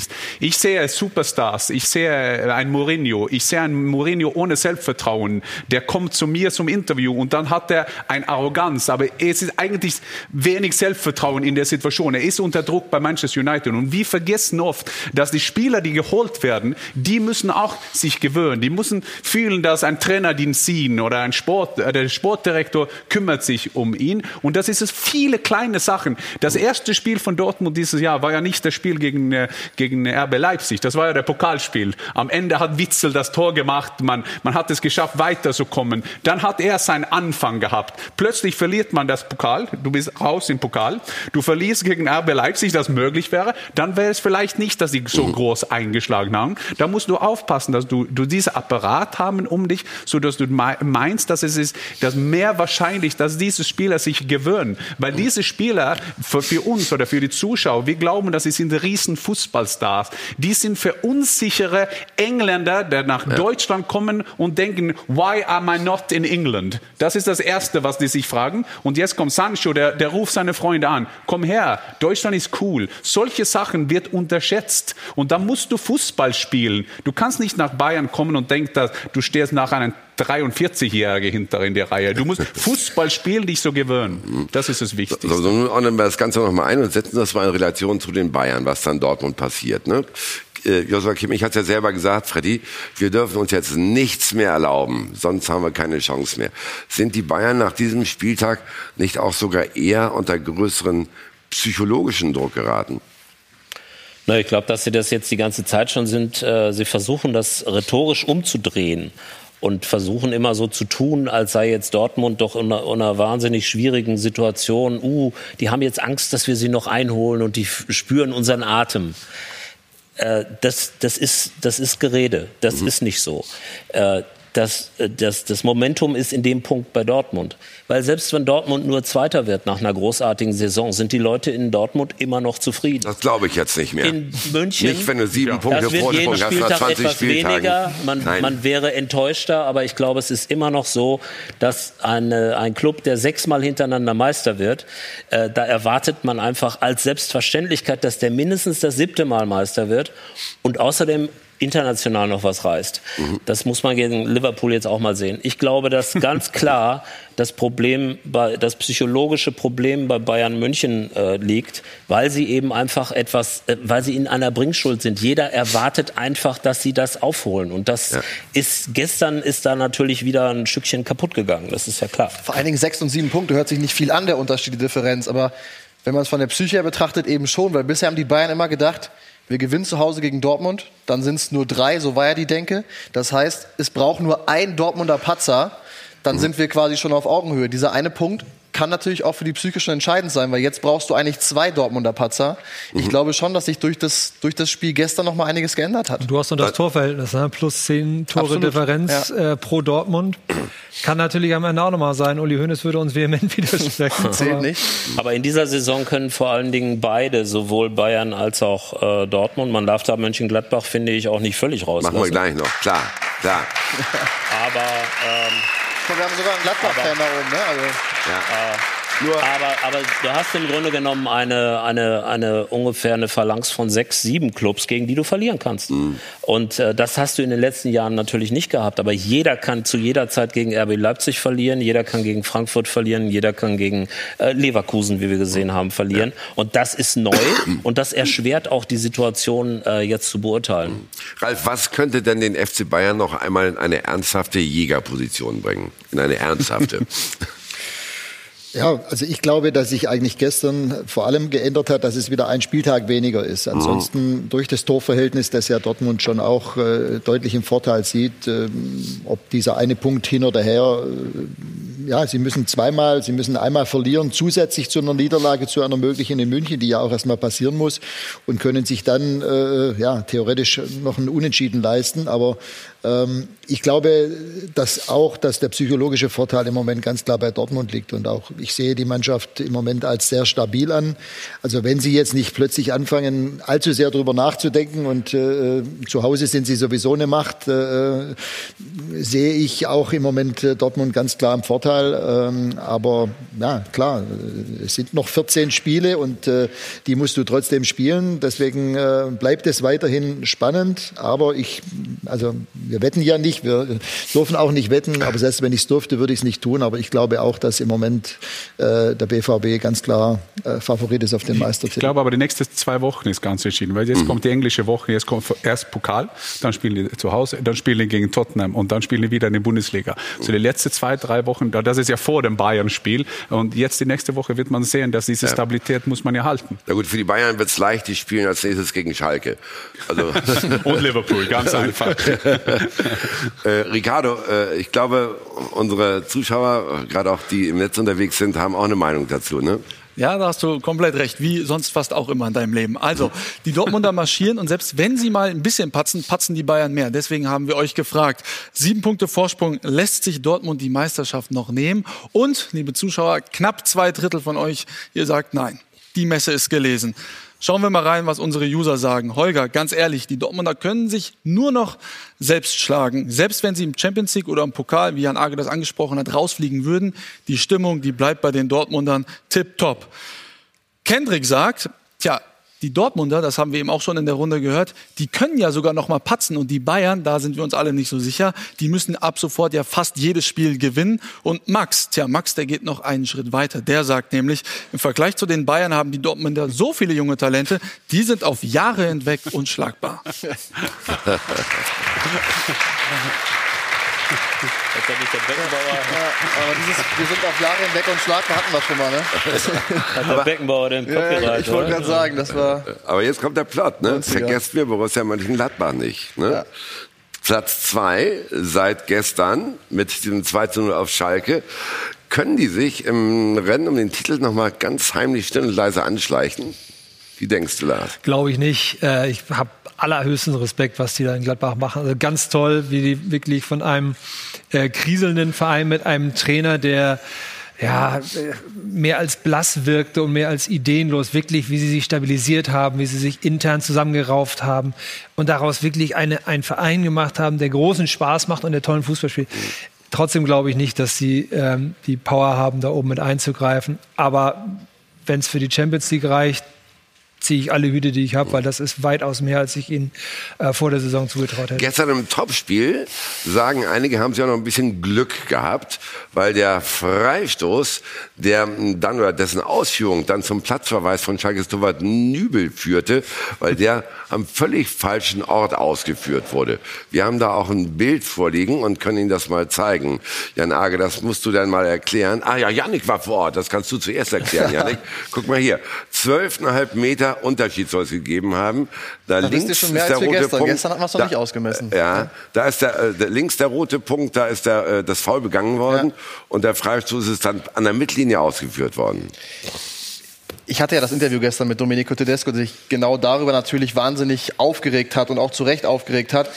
Wenn wir die Szene nochmal angucken, ist es natürlich auch ein bisschen unclever gelaufen von Schalke, muss man sagen. Halleluja. Also, Salif so Sané nimmt den, Salif so. Sané schnappt sich den Ball und nimmt den Ball unter den Arm und lässt den Ball dann eben erst diese 12,40 Meter später fallen. Und die Gladbacher führen den Ball von da, wo Sané den Ball fallen lässt, dann schnell aus. Also maximal unglücklich. Ähm, ich kann verstehen, dass sich ein Trainer darüber aufregt, aber ich muss ehrlicherweise sagen, Gott sei Dank. Also ich Blöd bin, gelaufen. Ja, ich bin ein Sohn ein Schiedsrichter. Also ich weiß ja, dass äh, ein paar Schiedsrichter und ein Vater ein paar viele Fehler machen können. Aber dann den Schiedsrichter, der da war, der hat Sahne gesehen, der nimmt den Ball mit, 12 Meter, 40 Zentimeter. Und Gott sei Dank denkt dann der Schiedsrichter, was für ein Dummkopf. Ich lasse, ja, aber wirklich. Und dann, und dann, und dann, und dann denkt er, dann, dann denkt er natürlich, soll soll ich dann, der, soll ich den Fehler von den Schalke-Spieler dann zurückweisen für Gladbach? Nein, natürlich nicht. Ha, ha, ha, ha. Dann kommt die rote Karte, ist natürlich spielentscheidend, äh, also äh, 10 gegen 11 zu spielen. Aber ich finde es klasse, dass der Schiedsrichter wirklich so gut gedacht haben. Ralf, was hätten Sie Ihrem Spieler hinterher erzählt, wenn dann bald zwölf Meter mm, in die eigene Hälfte mitnimmt? Ja, normalerweise ist es ja wiederum clever, wenn er ihn dann von, dort aus, wenn er ihn von ne? dort aus dann wieder die zwölf Meter hoch zurückwirft. äh, wir hatten so einen Fall auch schon mal in dieser Saison äh, beim, beim äh, Spiel gegen Celtic äh, in der Euroleague, wo wir auch nicht clever waren und daraus dann ein Gegentor kassiert haben. Das passiert äh, immer mal wieder. Ähm, ja, Der Ball ruhte dann ja auch, ne? Der lag Ja. wirklich da und man konnte einfach nur gegentreten. Ja. Was ich aber auch finde, ich habe ja das Spiel gestern auch auf dem, auf dem Sofa verfolgt, ähm, darüber wurde aber komischerweise bisher noch gar nicht diskutiert. Ich finde nicht, dass die rote Karte so zwingend glasklar war für Nübel, weil äh, es zwei Abwehrspieler gab, die direkt daneben waren und ich bin mir auch relativ sicher, dass der Gladbach-Spieler den Ball nicht bekommen hätte, den vorbeigelegten.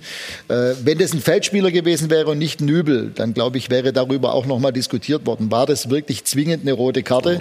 Äh, weil es war, wie gesagt, der Abwehrspieler von Schalke direkt auf Höhe in dem Moment und äh, vielleicht können wir uns die Szene sogar auch noch mal nachher Ja, ist anschauen. schwierig heute hier, aber er war seitlich doch irgendwo der, der Abwehrspieler, ne? Ich glaube Oder- schon, vom Gefühl her. Also, ich glaube schon, dass Hazard wahrscheinlich Ja. Nübel umkurvt und den Ball reinmacht. Aber es waren noch zwei Schalker in der Nähe, das stimmt.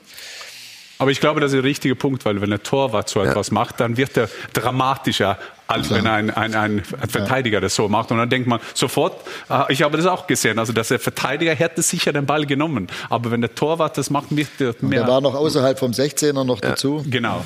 Gut, aber Gladbach ist toll eingestartet, äh, insgesamt mit neun Punkten in der Rückrunde, ohne jedes Gegentor.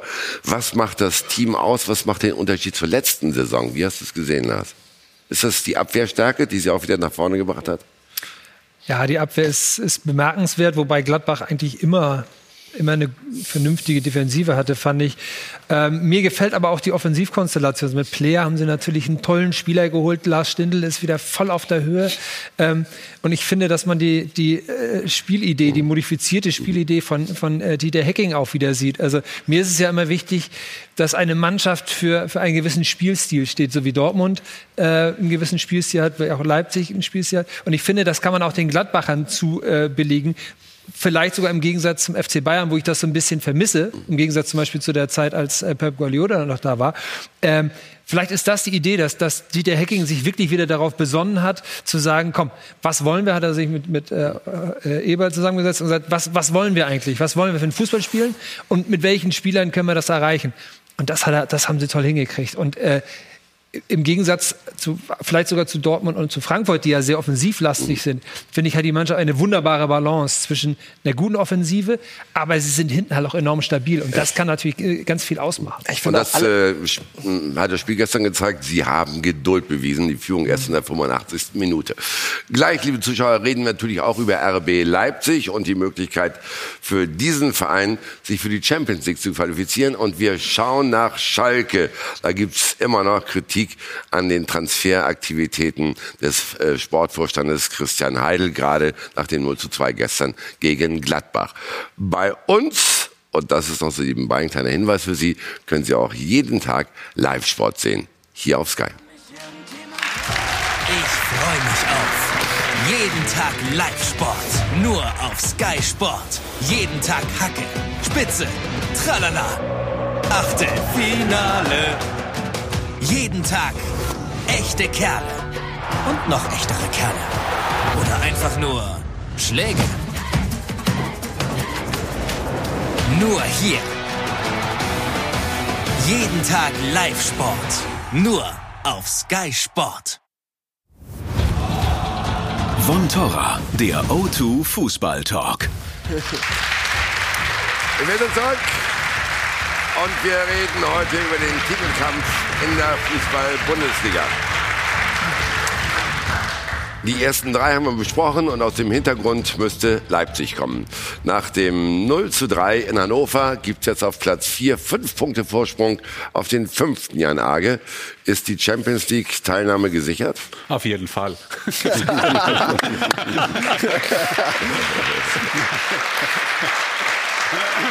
Nein, aber, aber, aber was, ich, was ich cool finde, und das habe ich ja in die, äh, am Anfang der Sendung auch gesagt, dass ich, ich finde, das ist so gut, dass die Konsequenz für gute Arbeit äh, belohnt wird.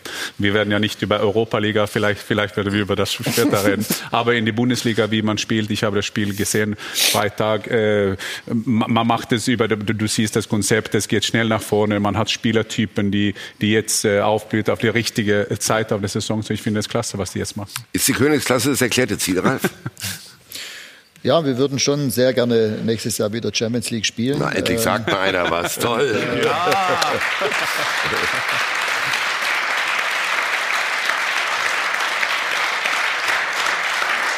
Das war von Anfang an letztlich ja auch, dem haben wir auch untergeordnet, dass wir in der Euroleague eben äh, den gesamten Kader auch eben benutzt haben, um immer wieder mit der ausgeruhtesten Mannschaft an den Start zu gehen. Und ich denke, das war auch richtig so.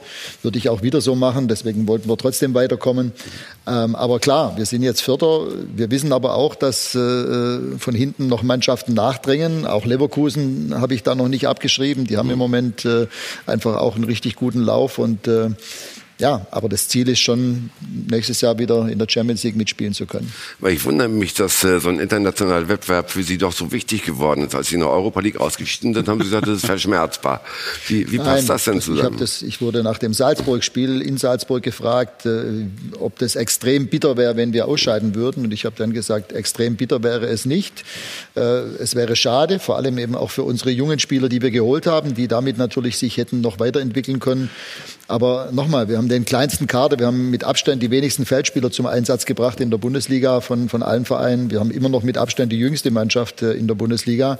Und zu glauben, dass wir in allen drei Wettbewerben äh, ohne Rotation hätten genauso erfolgreich sein können, wie wir es jetzt sind, ist einfach äh, naiv. Wäre nicht der Fall. Ich bin überzeugt, wir hätten acht, neun, vielleicht sogar zehn Punkte weniger in der Bundesliga, wären dann vielleicht noch in der Euroleague. Aber wir dürfen trotzdem nicht vergessen, die Art und Weise war natürlich schon extrem. Ja.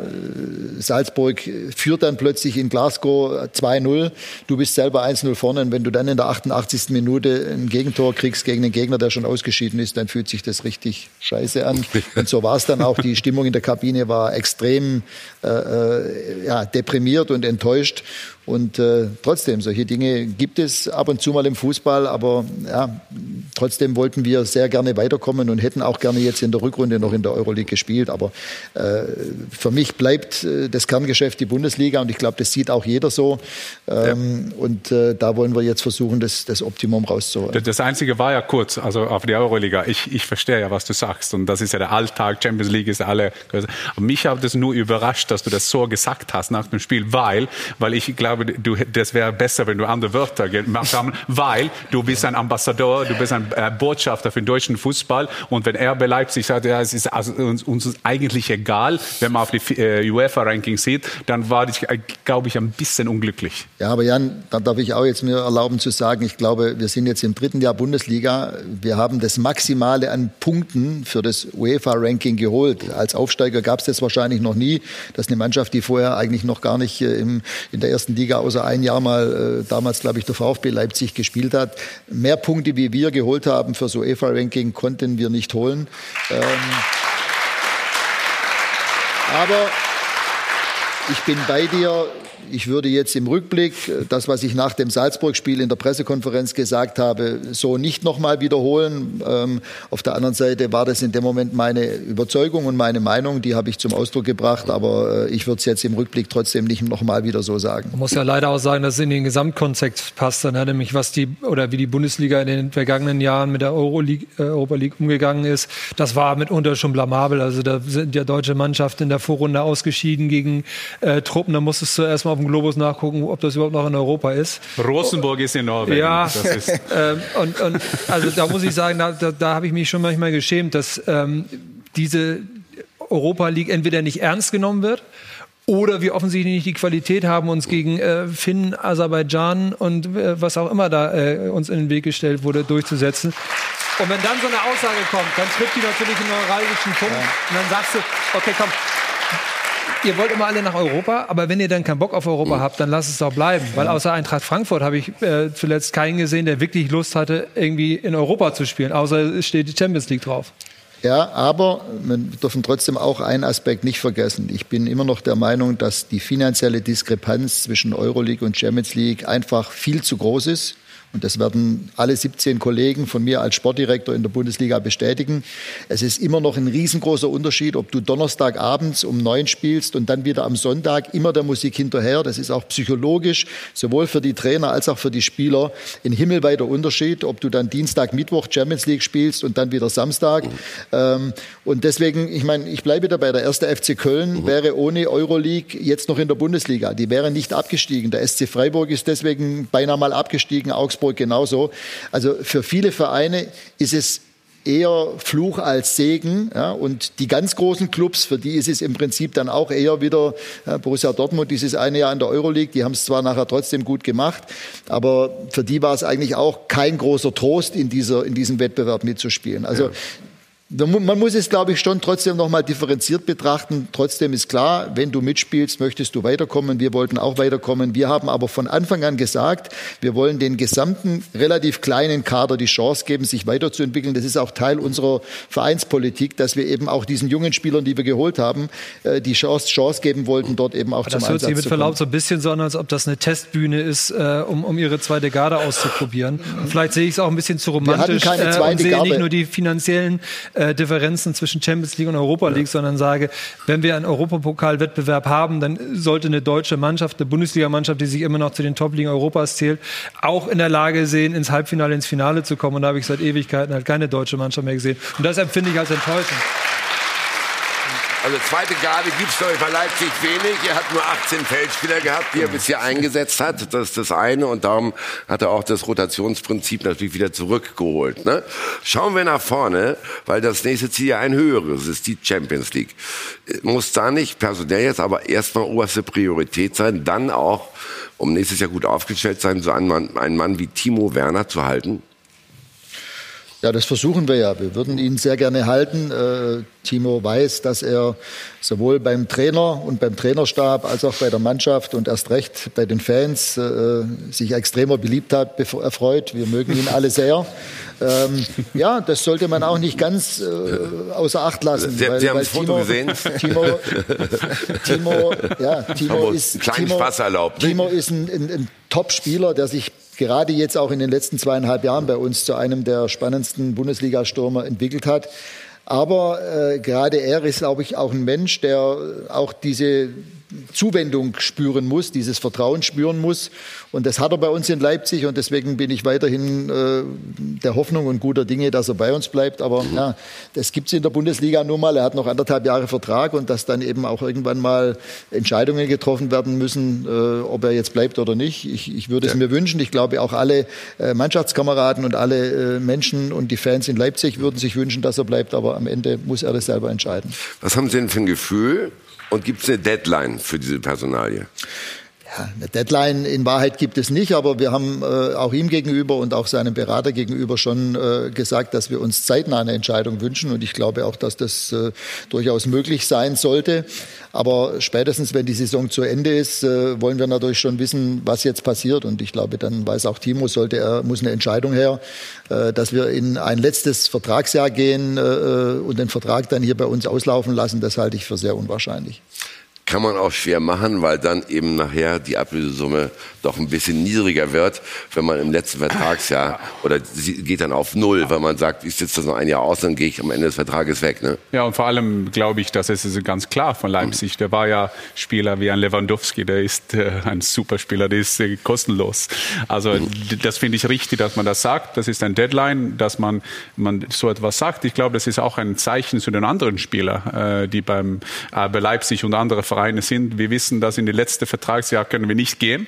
Äh, ein äh, Timo Werner äh, ist ein, ein klasse Stürmer. Das würde äh, bei Leipzig viel, viel fehlen. Aber es gibt auch Prinzipien, wie man einen Verein führt. Äh, und das muss man mal durchziehen. Ich ja. habe auch das Gefühl, ich kenne Timo Werner nicht, aber ich glaube, dass auch, dass RB Leipzig äh, nicht das unter Kontrolle haben, aber die, er weiß, was er hat da. Mhm. Jetzt kommt ein neuer Trainer, der kennt der Sportdirektor ganz gut, der in, der in Leipzig ist. So, ich habe das Gefühl, vielleicht ist das nicht der Typ, der nach Bayern geht, aber das ist nur, wie man das äh, so sieht. Ich glaube, Ralf hat es mehr unter Kontrolle, als er hier sagt. Letztendlich ist es ja, glaube ich, wie so oft auch eine Frage, was kann man ihm bieten? Und dazu gehört natürlich auch das Gehalt. Vielleicht, äh, Rangnick, wir haben in dieser Runde ja auch schon öfter über Ihre Gehaltsobergrenzen, die es mal gegeben hat, die dann auch mal aufgeweicht wurden gesehen. Aber äh, sind Sie da bereit, gnadenlos drauf zu tun? Oder muss man auch da eine, eine, eine Gehaltshygiene innerhalb der Mannschaft bedenken? Es ist ja klar, dass, dass wir mit dem Angebot auch an unsere absolut machbaren Grenzen gegangen sind, das ihm jetzt vorliegt. Und ich glaube, das weiß Timo und sein Berater Das liegt auch. schon auf dem Tisch, das Angebot. Ja, ja, klar. Okay. Mhm. klar. Und äh, ähm, gut, am Ende ist es auch wieder eine Frage der Prioritäten, die, die man, dass er woanders mehr verdienen kann. Erst recht, wenn, was ich glaube, auch andere europäische Mannschaften an ihm dran sein werden. Davon gehe ich mal fest aus. Äh, Das heißt, dass er woanders mehr verdienen kann, glaube ich auch. Aber er wird bei uns trotzdem ähm, wenn man sagt, dreimal warm essen können und sich das ein oder andere leisten können, auch mit dem Vertragsangebot von uns. Oder sagen, lassen Sie mich es mal anders ausdrücken, auch mit der Unterschrift unter den Vertrag, den wir ihm vorgelegt haben, wird er für den Rest seines Lebens ausgesorgt haben. Ich kenne ja ihn und auch seine Eltern schon länger äh, und weiß auch, welchen Lebenswandel äh, sie dort führen, nämlich einen ganz geerdeten, normalen. Ich glaube nicht, dass finanzielle Aspekte am Ende den Ausschlag geben werden, sondern schon sportliche Überlegungen. Timo ist jetzt immer noch erst 22, darf man nicht vergessen. Und, äh, aber nochmal, belassen wir es jetzt einfach mal dabei, weil äh, es ist alles besprochen, alles geklärt. Er bekommt jetzt noch die Zeit, die er braucht, um die Entscheidung zu treffen. Und äh, dann werden wir sehen. Wenn Schwaben unter sich verhandeln, ne, dann wird's doch mal Spaß immer zugehen. Ja, oder? sehr sparsam. Ja. Aber, Aber da, sich, sich wohl zu fühlen ist ja, sich wohl zu fühlen ist ja eine interessante Kosten. Also äh, ich Ja. denke, also wenn man verdient sechs oder neun oder so, sich wohl zu fühlen. Äh, er ist 22 Jahre alt. Das glaube ich, das, das spricht für, ist, das spricht für RB Leipzig. Ich glaube, das spricht auch für Deutschland. Und ich weiß ja, es gibt ja ein paar, paar Manager in England, die ihn gern haben wollten. Der würde ja natürlich super passen. Das ist so wie Club spielt beim, beim Liverpool und so. Aber sich wohl zu fühlen, das ist, ist halt ein Kosten. also haben Sie ein gutes Gefühl, Ralf? Ja, ich habe ein gutes Gefühl, weil ich grundsätzlich optimistisch bin. Aber nochmal auch, was Jan gerade gesagt hat, wir sehen es jetzt im Moment auch bei Nabi Keita. Nabi war bei uns äh, zweieinhalb, zwei Jahre lang ein herausragender Spieler, der unser Spiel nicht nur geprägt hat, sondern der dann eben auch in vielen Spielen noch den Unterschied gemacht, ausgemacht hat.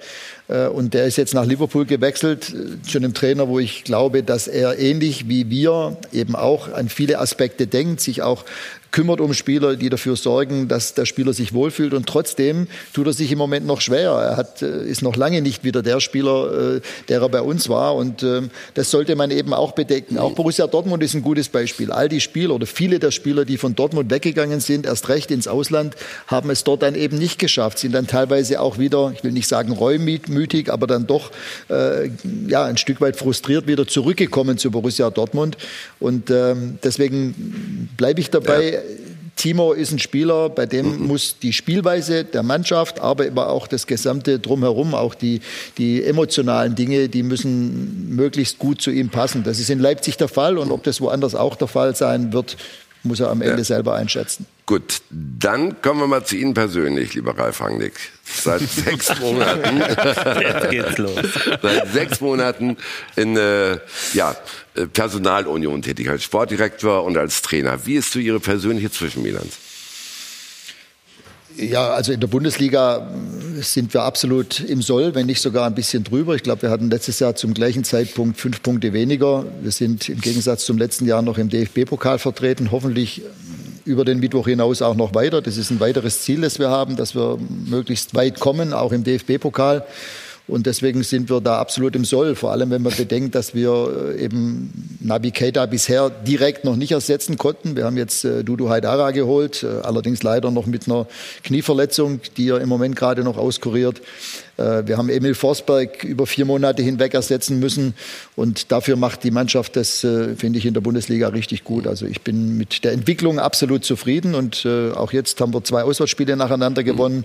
Ähm, Da wollen wir einfach auch wieder hin, hin, hinfinden zu dem Weg zu einer richtig starken Auswärtsmannschaft. Das ist okay, Sie sind im Soll, alles prima, aber es sind ja zwei sehr unterschiedliche Jobs, die Sie ausüben. Darauf wollte ich ja nicht hinaus. Mussten Sie eigentlich als Sportdirektor schon ab und zu mal Abstriche machen zugunsten des Trainers oder andersrum? Ja klar, also der Fokus ist jetzt seit Saisonbeginn ganz klar auf der Tra Tra Rolle des Trainers. Ich bin emotional, gedanklich, aber auch energetisch eigentlich zu 100 Prozent in der Trainerrolle. Ich habe sehr viele Dinge, die den Sportdirektor-Job ausgemacht haben, jetzt einfach auch ruhen lassen oder delegiert. Äh, das heißt, äh, ich bin wirklich jetzt äh, mit Leib und Seele im Moment wieder Trainer und die Dinge, die, die ich als Sportdirektor die letzten Jahre immer wieder auch gemacht habe, die wurden entweder delegiert oder ruhen im Moment und mhm. das ist auch gut und richtig so. Geht sowas heutzutage noch, so ein Doppeljob in dieser Branche, Lars? Wenn es einer hinkriegt, dann Ralf Rangnick, würde ich sagen. Durch langes Training. Ja, geht. In England ist es ja, ist es ja ohnehin als Teammanager enger zusammengebunden. So ein bisschen anders strukturiert, ne? Da ja. gibt es halt immer noch einen Trainer. Also ich glaube, ich glaube, es ist nichts, was man tatsächlich irgendwie drei, vier Jahre machen sollte. Aber bei Ralf Rangnick war es ja tatsächlich als Übergangslösung ähm, von Anfang an angelegt, weil man wusste, was kommt. Ähm, ich glaube, er kriegt es auch gut hin. Sieht mhm. ja gesund aus, wenn ich mir die Bemerkung erlauben darf. Ähm, aber ich würde es dann tatsächlich, glaube ich, nicht viel länger als ein Jahr machen, weil ähm, irgendwann muss man ja energetisch auch wieder zum Sportdirektor zurückgehen.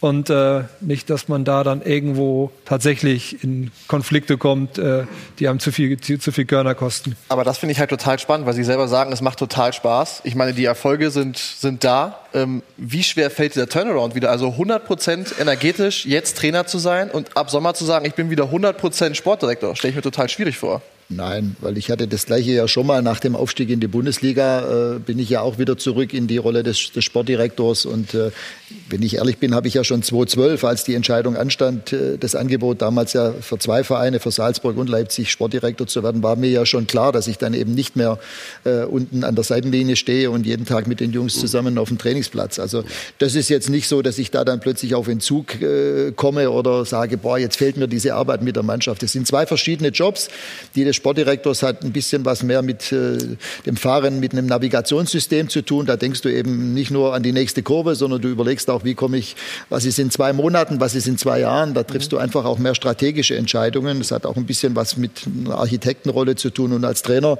äh, kümmerst du dich eben darum, wie gewinne ich das nächste Spiel und möglichst dann eben noch das übernächste Spiel. Also ja.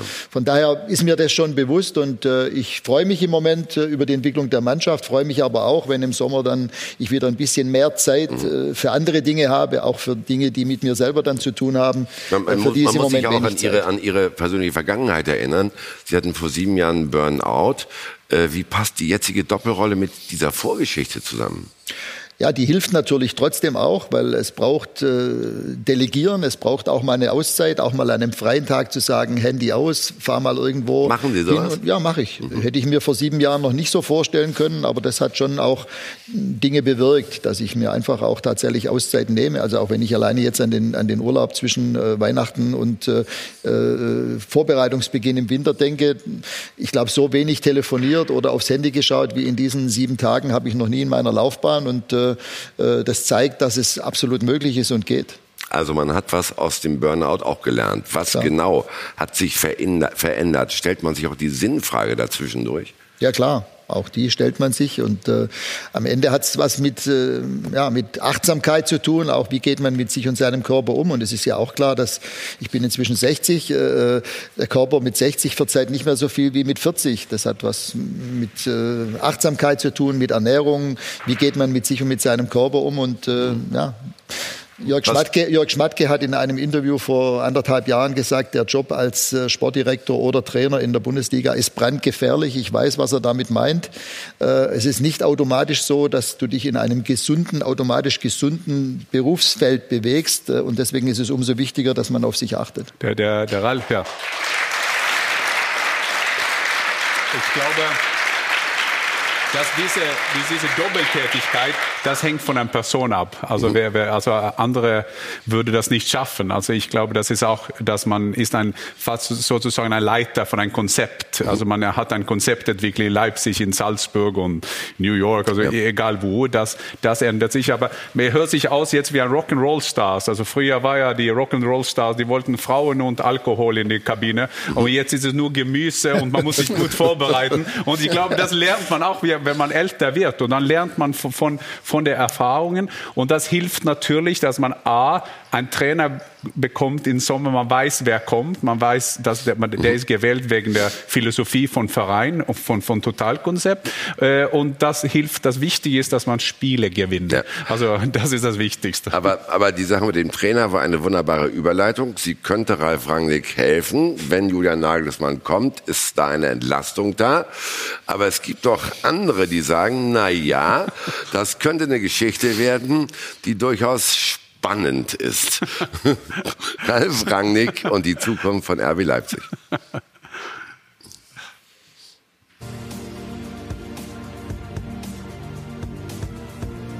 Ralf Rangnick, der Fußballprofessor. Seit er in diesem Geschäft ist, schon immer ein Perfektionist. In seiner Trainerlaufbahn gab es neben Erfolgen auch immer Reibung mit den Vorgesetzten. Stuttgart, Hannover, Schalke, Hoffenheim. Rangnick blieb sich und seiner Philosophie im Zweifel mehr treu als einem Verein. Nun ist er der Vorgesetzte und es wird mit Julian Nagelsmann ein Trainer kommen, der in seinem Selbstbewusstsein, seiner taktischen Perfektion und manchmal auch seiner Sturheit stark an den jungen Rangnick erinnert. Kann das gut gehen? Konflikte gehören aus meiner Sicht dazu und sie gehören hinter verschlossenen Türen und da kann und wird man auch leidenschaftlich über das eine oder andere diskutieren. Aber ich habe Julian Nagelsmann bisher so wahrgenommen, dass er schon sehr, sehr klare Vorstellungen hat und auch in der Lage ist, sie deutlich zu formulieren. Zwei der begabtesten Fußballtaktiker des Landes treffen aufeinander. Wer hat das Sagen? Schon im Vorfeld wurden die Felder abgesteckt. Zitat Nagelsmann, Rangnick ist nicht mein Chef ist auch äh, Oliver Münzlaff, oder? Wenn mich nicht alles täuscht, nächstes Jahr. So sind noch die Strukturen im Fußballclub, wenn mich nicht alles täuscht. Selbstverständlich äh, ist äh, der Sportdirektor nachher derjenige, der äh, über äh, die weitere äh, Zusammenarbeit mit dem Trainer entscheiden muss. Rangnick, das ganze Konstrukt RB Leipzig ist sein Baby. Er hat eine langfristige Spielphilosophie angelegt, die schon in den Jugendteams den Kindern eingetrichtert wird. Powerfußball, Gegenpressing, wenig Ballbesitz. Das Problem? Sie deckt sich nicht komplett mit der Philosophie von Nagelsmann. Da können wir so ein paar Unterschiede erkennen, weil natürlich der, der Weg von RB Leipzig äh, bis in die Champions League vor allen Dingen über das Spiel gegen den Ball ging, über, über gute Pressing-Momente, schnelles Umschalten, während Julian Nagelsmann ja bei Hoffenheim auch zeigt, dass er eine klare Spielidee mit Ball hat. Wenn in der Vergangenheit ein Trainer von Rangnicks RB-Philosophie abwich, war schnell Schluss. Zorniger waren die Ziele zu ehrgeizig. Hasenhüttel setzte verstärkt auf Ballbesitz. Rangnick übernahm lieber selbst. Nun, also Nagelsmann, es wird spannend. Ich glaube auch, dass ähm, Ralf Rangnick weiß, welche Rolle er dann ab dem Sommer wieder hat. Hinter den verschlossenen Türen wird mit Sicherheit leidenschaftlich über das eine oder andere diskutiert. Aber ansonsten ist sportlich im Tagesgeschäft Julian Nagelsmann der Chef. Dieses Konstrukt kann RB auf die nächste Ebene bringen oder mit einer Menge Ärger enden.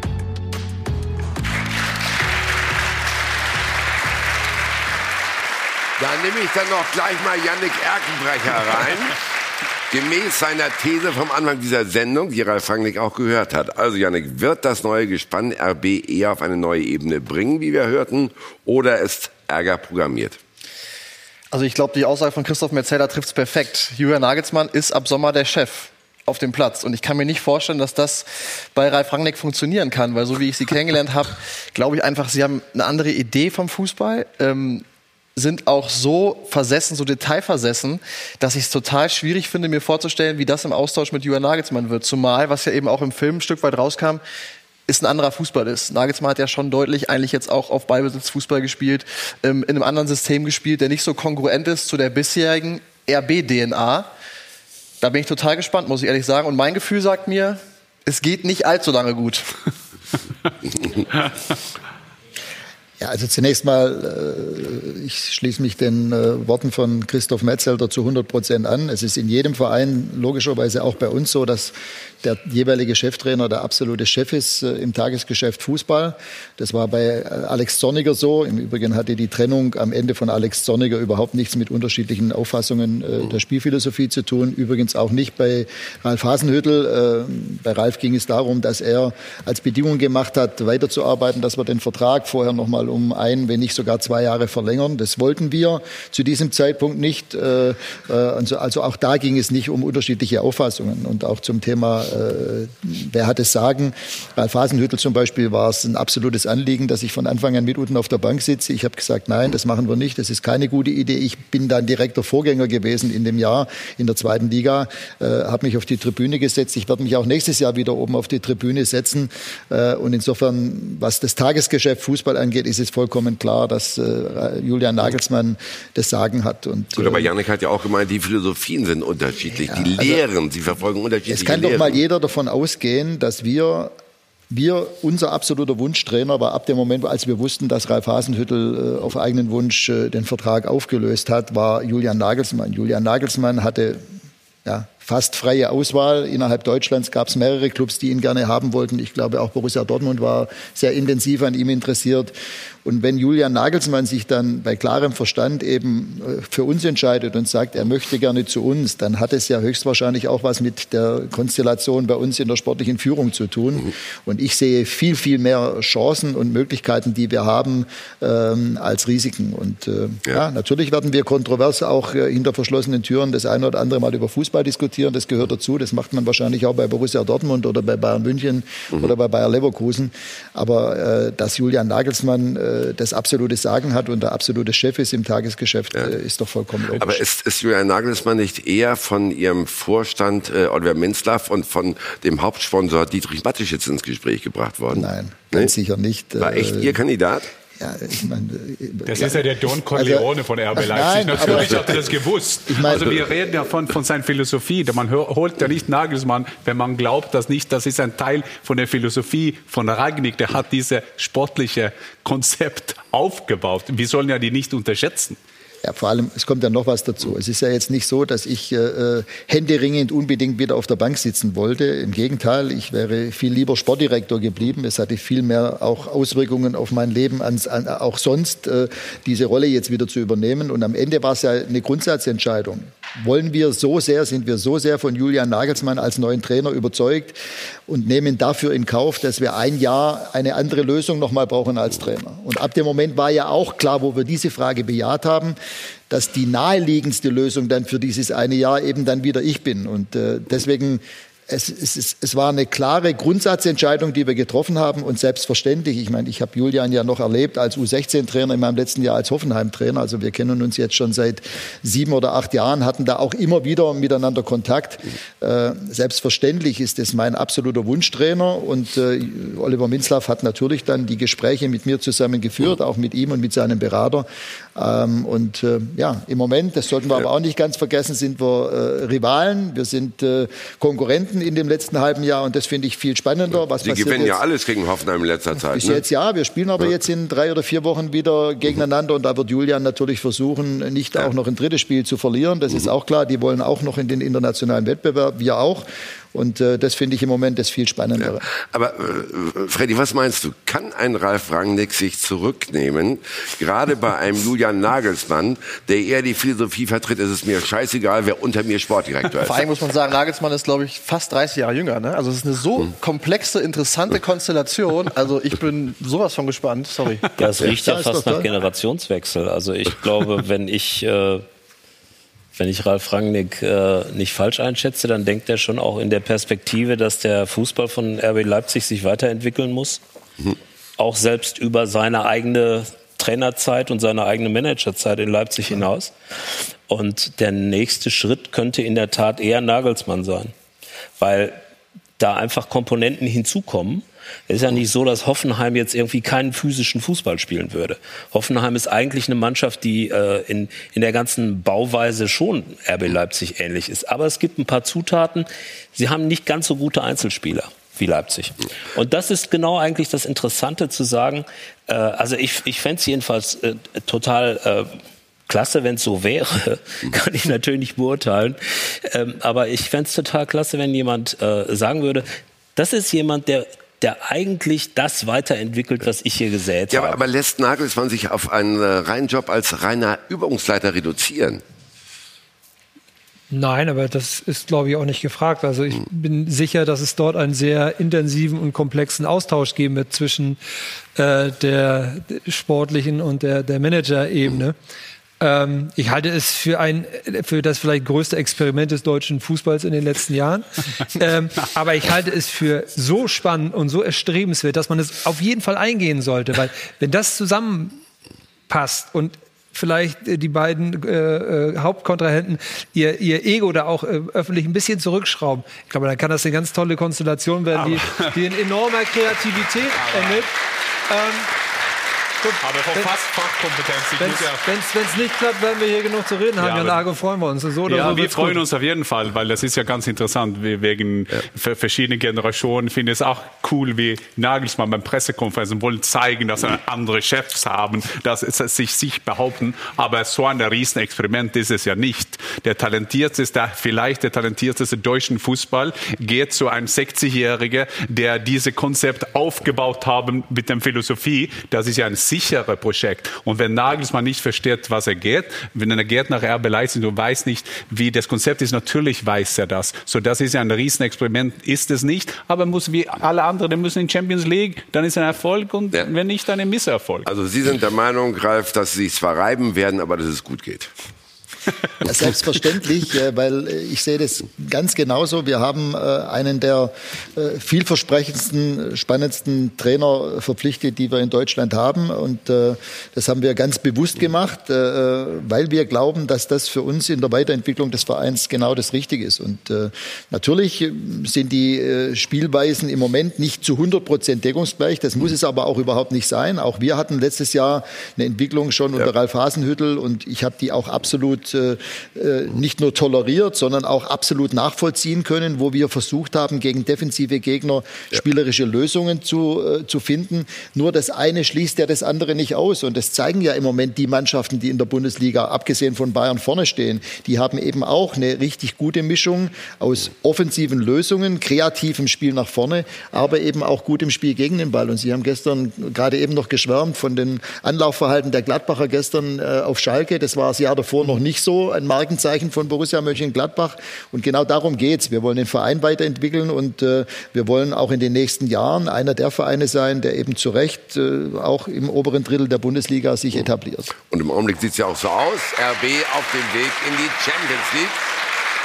Dort, wo Schalke noch ist, aber am Ende der Saison wohl nicht wieder hinkommen wird. Nach dem 0 zu 2 gegen Gladbach ist äh, die Stimmung doch ein bisschen düster. Der Club dümpelt vor sich hin.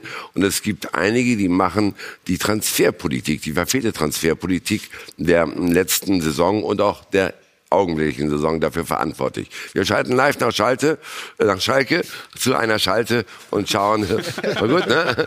Und, und schauen, ob äh, da was dran ist. Hier ist unser Kollege Dirk Große-Schlamann.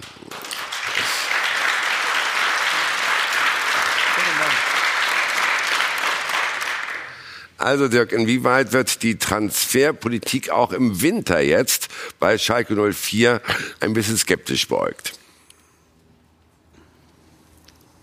Ja, das Signal, was man nach außen sendet, ist natürlich schon schon enorm äh, mieses eigentlich. Also man hat eine ganz schlechte Hinrunde gespielt und der Trainer sagt dann auch noch Anfang des Jahres im Trainingslager, dass er auf jeden Fall Spieler braucht, die ihm sofort weiterhelfen, auf Außen und vorne im Sturm und bekommt die dann einfach nicht, weil man schlichtweg kein Geld hat. Man setzt auf einen ganz jungen, sicherlich sehr talentierten Spieler, aber ob der dann wirklich so reif ist und so weit ist, da wird Ralf Rangnick vielleicht auch was zu sagen können, denn ähm, ja, RB war ja, glaube ich, auch nicht uninteressiert an Rabi Matondo, aber dann bekommt man einen Spieler, der halt eben nicht sofort hilft, im Sturm gar keinen. Also das ist ein Zeichen nach außen, dass man fast eigentlich ja fast schon diese Rückrunde abgeschri ja, abgeschrieben hat und äh, nicht mehr glaubt, dass man da noch groß was reißen kann, weil man kein Risiko gehen will. Ich gebe das hier gleich mal in die Runde weiter, wenn wir die Namen hören, die Schalke jetzt neu verpflichtet hat. Bruma aus Wolfsburg, dort eher auf der Bank oder kaum noch eine Rolle gespielt. Und Matondo, einer aus der 18-jährigen Garde aus England, verschafft sich ein Manager wie Christian Heidel Luft mit solchen Transfers, wenn er schon ein bisschen argwöhnisch be beäugt wird? Ja, natürlich nicht. Also ähm, im Gegenteil, nach so einer Hinrunde musst du normalerweise ähm, sehen, dass du ein Zeichen setzt, dass du jemanden holst, äh, den du tatsächlich auch ähm, als Hoffnungsträger verkaufen kannst. Und da äh, zählen beide nicht dazu, Bruma schon gar nicht.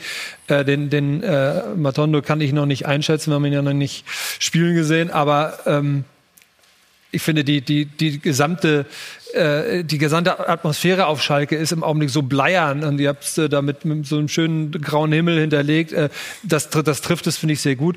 Es ist einfach im Augenblick überhaupt nichts äh, Positives, was, was dort ausgestrahlt wird. An dem Heidel wird rumkritisiert, Tedesco ist nicht mehr unumstritten, äh, dann wechselt er den Torwart, dann fliegt er ähm, äh, mit Rot vom Platz und so weiter. Also im Augenblick ist äh, tatsächlich, äh, wie, wie hieß es eins, hast du Scheiße am Fuß, hast du Scheiße am Fuß, Verzeihung. Aber es, es klappt halt im Augenblick nichts auf Schalke und das ist bedenklich. Ja, es gibt da natürlich noch ein großes Problem, denn eigentlich sollten halt mal fünf Mann aus dem Kader abgegeben werden. Das ist nicht unbedingt gelungen. Zwei ist Schalke, los, hat Schalke losgeschlagen, einer Naldo wollte freiwillig gehen. Äh, warum ist es nicht gelungen, diese Transferziele zu verwirklichen, Dirk? Ja, ich glaube eigentlich schon, dass man die loswerden losbekommen konnte, die man loswerden wollte. Also das waren eigentlich ja so die Hauptfaktoren, die man verkaufen wollte. Ähm, bei den anderen wäre es halt so gewesen, bei Arid oder Konoplianka, dass man da halt ein bisschen Geld generieren hätte können, äh, um das auch wieder zu reinvestieren. Aber das ist natürlich nicht ganz einfach. Zum einen, weil natürlich auch ganz Europa weiß, dass zum Beispiel der Amin Arid einfach ein ganz, ganz schwieriger Charakter ist, den sich Schalke hier ins Boot geholt hat. Äh, und zum anderen, dass äh, Jevgeni Konoplianka äh, ja auch sehr viel verdient auf Schalke. Das ist ja das große Problem auch gewesen bei Johannes Geis und Franco Di Santo. Die haben einfach so hoch aufgestockte Gehälter mit weit über vier Millionen Euro, dass andere Vereine sagen, nee, also das wollen wir gar nicht bezahlen. Und dann ist es natürlich auch das gute Recht der Spieler zu sagen, dann bleibe ich lieber hier und mache mir lieber die Taschen voll. Also deswegen, das Problem äh, hat Schalke ja jetzt nicht das erste Mal, sondern eigentlich auch schon im vergangenen Sommer gehabt. Also ich glaube, dass man da einfach die Spieler mehr unter hätte Druck setzen müssen und äh, ja vielleicht auch im Vorfeld schon überlegen müssen, hole ich mir solche Spieler, so schwierige Charaktere und statte ich die mit so satten Verträgen aus. Und insgesamt äh, hat Schalke halt unheimlich viel Geld investiert, schon im Sommer um, ungefähr 60 Millionen. Kaum ein Neutransfer hat funktioniert. Was macht das mit der Position vom Sportvorstand Christian Heidel? Naja, also es wird schwierig. Das haben wir ja schon vor der Winterpause besprochen, dass äh, gerade auch der Aufsichtsrat damit überhaupt nicht zufrieden ist, dass der Aufsichtsrat sich mehr Erfahrung und vor allem auch international breitere Aufstellungen wünscht, nicht nur im Trainerteam. Das hat man jetzt ein bisschen ausgebessert, indem man Seppo Eichkorn dahingestellt hat. No, ist jetzt bestimmt auch nicht die Idealbesetzung als Co-Trainer, aber dass man sich das eben auch äh, auf der Vorstandsebene wünscht, in der sportlichen Leitung. Da fiel dann immer wieder der Name, ähm, äh, äh, helft mir kurz, Jonas Bolt, Entschuldigung, ist mir kurz entfallen, Jonas Bolt aus Leverkusen, den findet man richtig gut. Äh, erst hat sich Heidler ja richtig gegen gestemmt, aber der merkt jetzt auch, ich habe sehr, sehr viel Geld ausgegeben. Immer die großen Transfers, immer wenn Heidel sich international beweisen wollte, nämlich diesen Verein ein bisschen höher heben wollte, dann hat das nicht funktioniert. Bei den kleinen Transfers, Daniel Caligiuri, Naldo ähm, oder auch ähm, äh, Guido Burgstaller, da hat das ja funktioniert. Das waren so, ich nenne das jetzt mal ohne es despektierlich zu meinen, so Mainz-Transfers. Die haben funktioniert, aber immer wenn er den ganz Großen spielen wollte, dann ging das ziemlich in die Hose, da hat er viel Geld in die Hand genommen und das hat halt fast nie funktioniert und deswegen ist es durchaus verständlich, dass der Aufsichtsrat sagt, da muss jemand rein, der nicht unter Heidel handelt, denn ansonsten hat er trotzdem noch den Daumen drauf, sondern gleichberechtigt äh, den Kader hier zusammenstellt neben Heidel. Die Frage ist, ob das wirklich funktioniert, das glaube ich nämlich nicht. Sind das nur interne Beratungen im Aufsichtsrat oder mh, wird das irgendwann noch konkret? Ich glaube schon, dass es konkret wird. Ähm, es gab, war jetzt zu lesen, dass es im Februar ein Treffen gibt ähm, mit Jonas Bolt. Äh, ja, die Frage ist, wie das dann nach außen kommuniziert wird. Ne? Also da wird man sicherlich dann eher einen Weg suchen, der dann heißt, Christian Heidel hat sich entschieden, sich dann vielleicht ein bisschen sein Team breiter aufzustellen. Aber es ist schon so, dass der Aufsichtsrat schon länger, das ist ja kein Geheimnis, schon länger nicht zufrieden ist, äh, wie das auch läuft. Auch die Außendarstellung des Vereins war ja dann doch auch in dieser Saison eher fragwürdig bei personellen Entscheidungen. Hövedes, Naldo, auch Fährmann. Der Verein jetzt keine gute Figur gemacht gemacht und äh, das ist dem Aufsichtsrat natürlich aufgefallen und da wird natürlich von oben auch Druck ausgeübt, ohne dass Clemens Tönnies das wirklich öffentlich macht. Da hat er gelernt, er hat in, der letzten, in den letzten Zeiten ja häufig Kritik bekommen, weil er sich zu viel geäußert hat. In, für meine Begriffe macht das jetzt zu wenig. Mittelweg wäre sicherlich besser. Also, Christian Heidel ist durchaus eine Personalie, über die gesprochen wird auf Schalke, äh, bei Schalke 04. Danke, Dirk Grosse-Schlamann. Und bis zum nächsten Mal.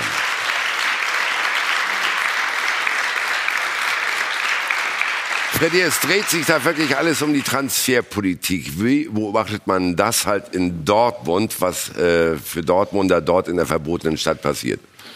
Viel weniger, als du jetzt vielleicht vermutest. Mhm. Also ich glaube, dass man sich in Dortmund im Moment mit Schalke nicht besonders viel beschäftigt. Keine innere Freude darüber, dass die halt nicht so performen. Ich glaube, Dortmund hat echt andere Sorgen als Schalke. Ja. Und insofern ist es wirklich, im, es spielt im Moment eigentlich keine Rolle. Es gibt ja auch im Grunde schon eine gewisse Sympathie für Heidel, wenn auch nicht für Schalke.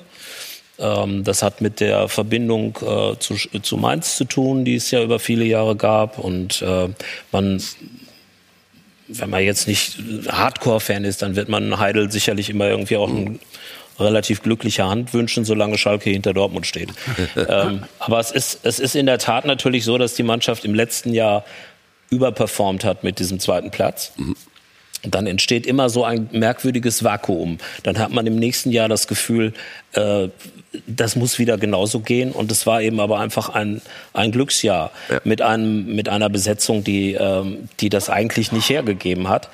Ähm, das mit dem, ja, warum verstärkt man sich nicht im Winter, das ist, das gilt für Schalke irgendwie letztlich so ähnlich wie für Bayern München auch.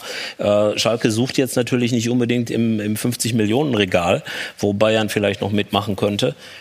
Aber wer ist denn da? Wer, wer wäre denn auf dem Markt gewesen, den, den Schalke äh, verpasst hat? Ich glaube, da gibt's immer eine Diskrepanz zwischen Erwartungshaltung und dem, was eigentlich im Moment möglich ist in Schalke. Gut, aber es, der Vorwurf ist ja eher, dass halt auf Schalke nicht organisch eingekauft wurde, dass da nicht so ganz viel zusammenpasst und dann jetzt halt im Winter auch noch kein Stürmer, der eigentlich dringend gebraucht wird, auch aufgrund der Verletzungslage. Also wie gut kann Heidel Transfers? Ich fand, dass er es in Mainz sehr gut gemacht hat, aber Schalke ist halt, ähm, ist halt eine andere Liga.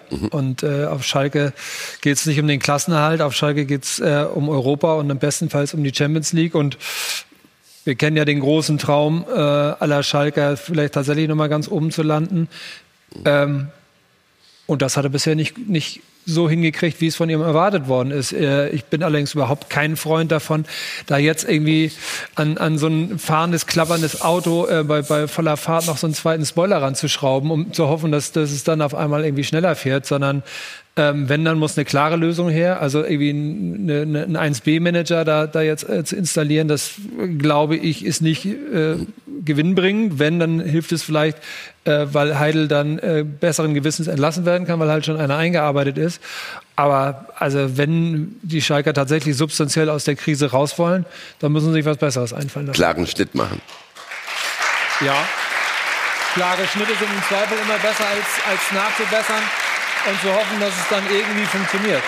Also ich glaube, die äh, Schlagzeile von dieser Sendung, wir haben über Kompetenz gesprochen. Und ich glaube, man be bekommt den Eindruck vom Schalke, dass Heidel sagt, dass ich brauche nicht einen neben mir, äh, ich brauche nicht Kompetenz. Und wenn man dann sieht beim Dortmund, was für mit Kehl, Sorg, Sammer, äh, Sorg, wie die alle heißen oder Trainer, dann, dann muss man das nicht fürchten, weil die, die, die, die biggest leaders, die größte Leader, die denken ja, ich brauche mehrere Leute um mich, ich brauche Leute, die mich etwas lernen kann. Und das ist ja ganz klar, das ist ja, Fußball ist ja ganz einfach. Wenn du gewinnst, machst du eigentlich alles richtig. Aber wir wissen, wenn du auf eine langjährige Perspektive äh, mit den richtigen Leuten haben, ist die Wahrscheinlichkeit, dass du, du mehr Spiele gewinnst, als du verlierst. Und ich, ich komm, mir kommt mir vor jetzt beim Schalke, dass man fürchtet, dass man einen Kaderplaner holt, der neben ihm steht. Und das ist für mich der schlechte Einstellung, wenn man sieht, wie man mit Gladbach, RB Leipzig, Dortmund mit Kompetenz arbeiten. Da muss man dann schauen, bitte, bitte, Tönnies, gib mir noch einen Mann neben mir. Das zeigt eine Stärke von einem Leader, keine Schwäche. Es macht sich ja viel eben an Christian Heidel fest im Sportvorstand und Ricardo hat äh, dem Volk aufs Maul geschaut. Wie sehen die die Lage? Tja, leider nicht so gut. Sind nicht nur sportlich sehr unzufrieden mit ihren Schalkern, sondern auch mit Christian Heidel, denn 72 Prozent unserer User und der Schalke-Fans sagen, tja, der macht keinen guten Job auf Schalke. Gucken wir mal warum. Das haben wir eben auch schon vermehrt in der Runde gehört. Andreas Schalke-Fan sagt, ja, Schalke ist ganz einfach nicht meins, auch wenn manche Transfers so aussehen. Allerdings gibt es auch positive Meinungen, so wie Corny sagt, professionell, so gut geführt wie schon lange nicht. Hat ja auch viel in die Knappenschmiede investiert. Man muss einfach Geduld haben. Der Vertrag geht ja noch bis 2022.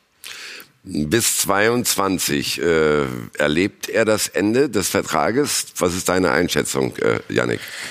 Das ist natürlich total schwierig, weil genau wie Jan gerade sagt, ne, Fußball ist Ergebnissport oder Da kann jede Woche kann sich's drehen. Du gewinnst dreimal in Folge. Letztes Jahr, ich meine, im Sommer haben alle gesagt, wow, die sind Vizemeister, die haben einen jungen Trainer, Domenico Tedesco, das funktioniert super. Dann machen die auf den ersten Blick Transfers, ob es jetzt ein Salif Sané ist oder ein Sebastian Rudi, wo du dachtest, oh, das könnte passen, das kann funktionieren.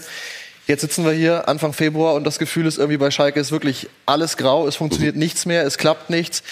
Was ich echt dramatisch finde, ich, weil ich auch gestern da war, also vor dem Spieltag waren es sechs Punkte zur Europa League, zu Platz sechs. Und du hattest gestern nicht das Gefühl auf Schalke, dass die Fans dran glauben, dass man in der Rückrunde noch irgendwas holen kann, weil dieses Zeichen nach außen zu senden, also eigentlich hast du dich qualitativ verschlechtert. Du holst Bruma, der bei Wolfsburg einen Kreuzbandriss hatte, keine Rolle gespielt hat und gibst Naido ab. Kriegst eben kein Offensivspieler dazu, außer einen jungen 18-Jährigen, der gestern eingewechselt wurde. Dieses Zeichen, was nach außen gesendet wurde, ist einfach so, die Saison ist total trist, ist total grau.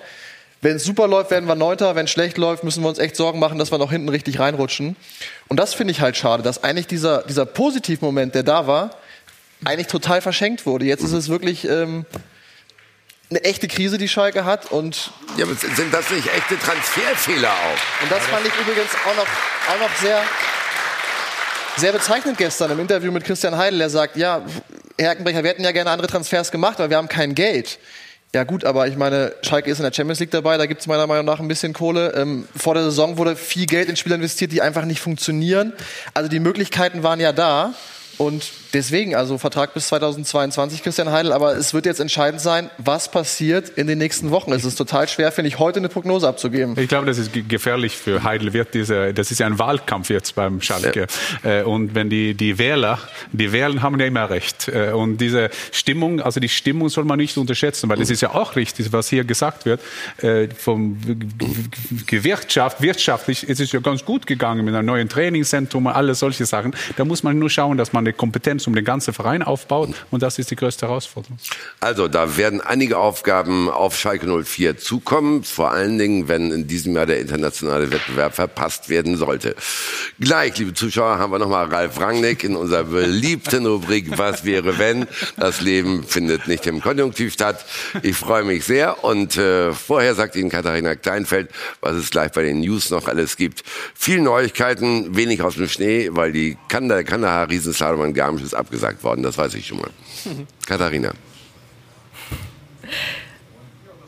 Absolut richtig. Wir haben natürlich noch mehr Fußball für Sie, liebe Zuschauer. Und eben die zweite Fußball-Bundesliga, wie gerade schon von Jörg angesprochen.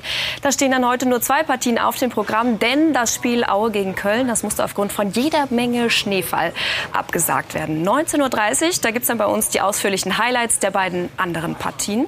Und Bilder aus der Serie A, die haben wir auch noch für Sie. Superstar Ronaldo, der hat da mal wieder getroffen für Juventus Turin gegen Parma. Aber eben nicht nur dieses eine Tor, was wir hier sehen.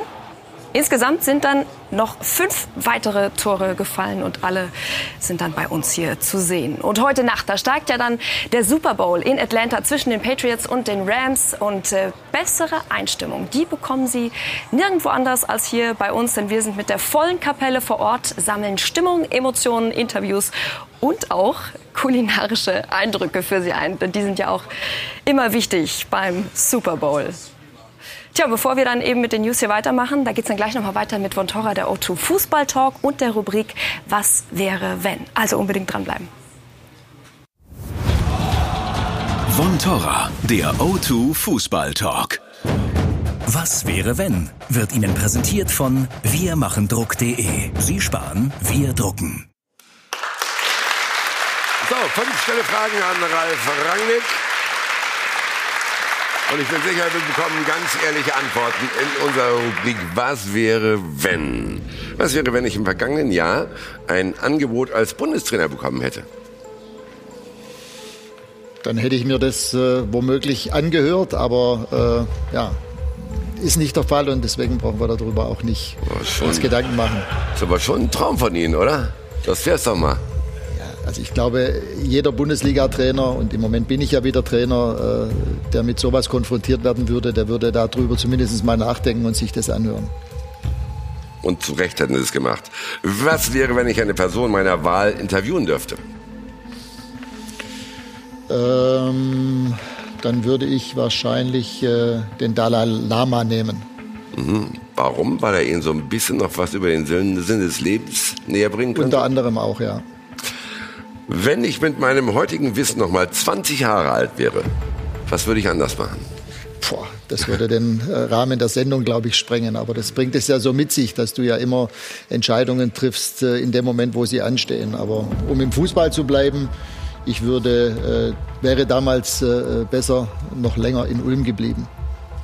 Bei Ulm 46, die Mannschaft, die übrigens mal in der Bundesliga kickte, jetzt noch in der Regionalliga. Ja. Ne? Bei mir wäre es so gewesen, ich hätte mit der Erfahrung von heute gesagt, nee, nee, nie mehr am Sonntag arbeiten. Wenn ich darüber nachdenke, was mich am Fußball nervt, was wäre das?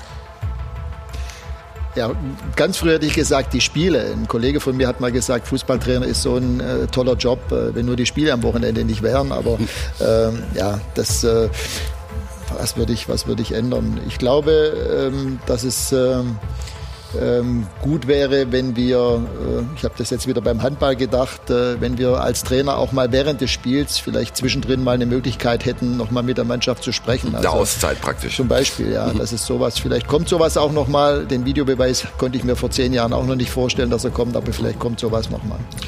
Wenn mir ein Weltverein wie Bayern, Real oder Menu ein Angebot machen würde, dann lieber als Trainer, Sportdirektor oder beides? Ich glaube dann, äh, das kommt wieder auf den Verein an, sage ich jetzt mal. Aber ja, ich fühle mich in beiden Rollen äh, wirklich wohl und kann mir grundsätzlich beides vorstellen. Aber aufgrund des Alters äh, wird es jetzt mit zunehmenden Jahren wahrscheinlich dann eher der Sportdirektor. Was für England auch passen würde und Sie sind ja ein Fan der Premier League, ne?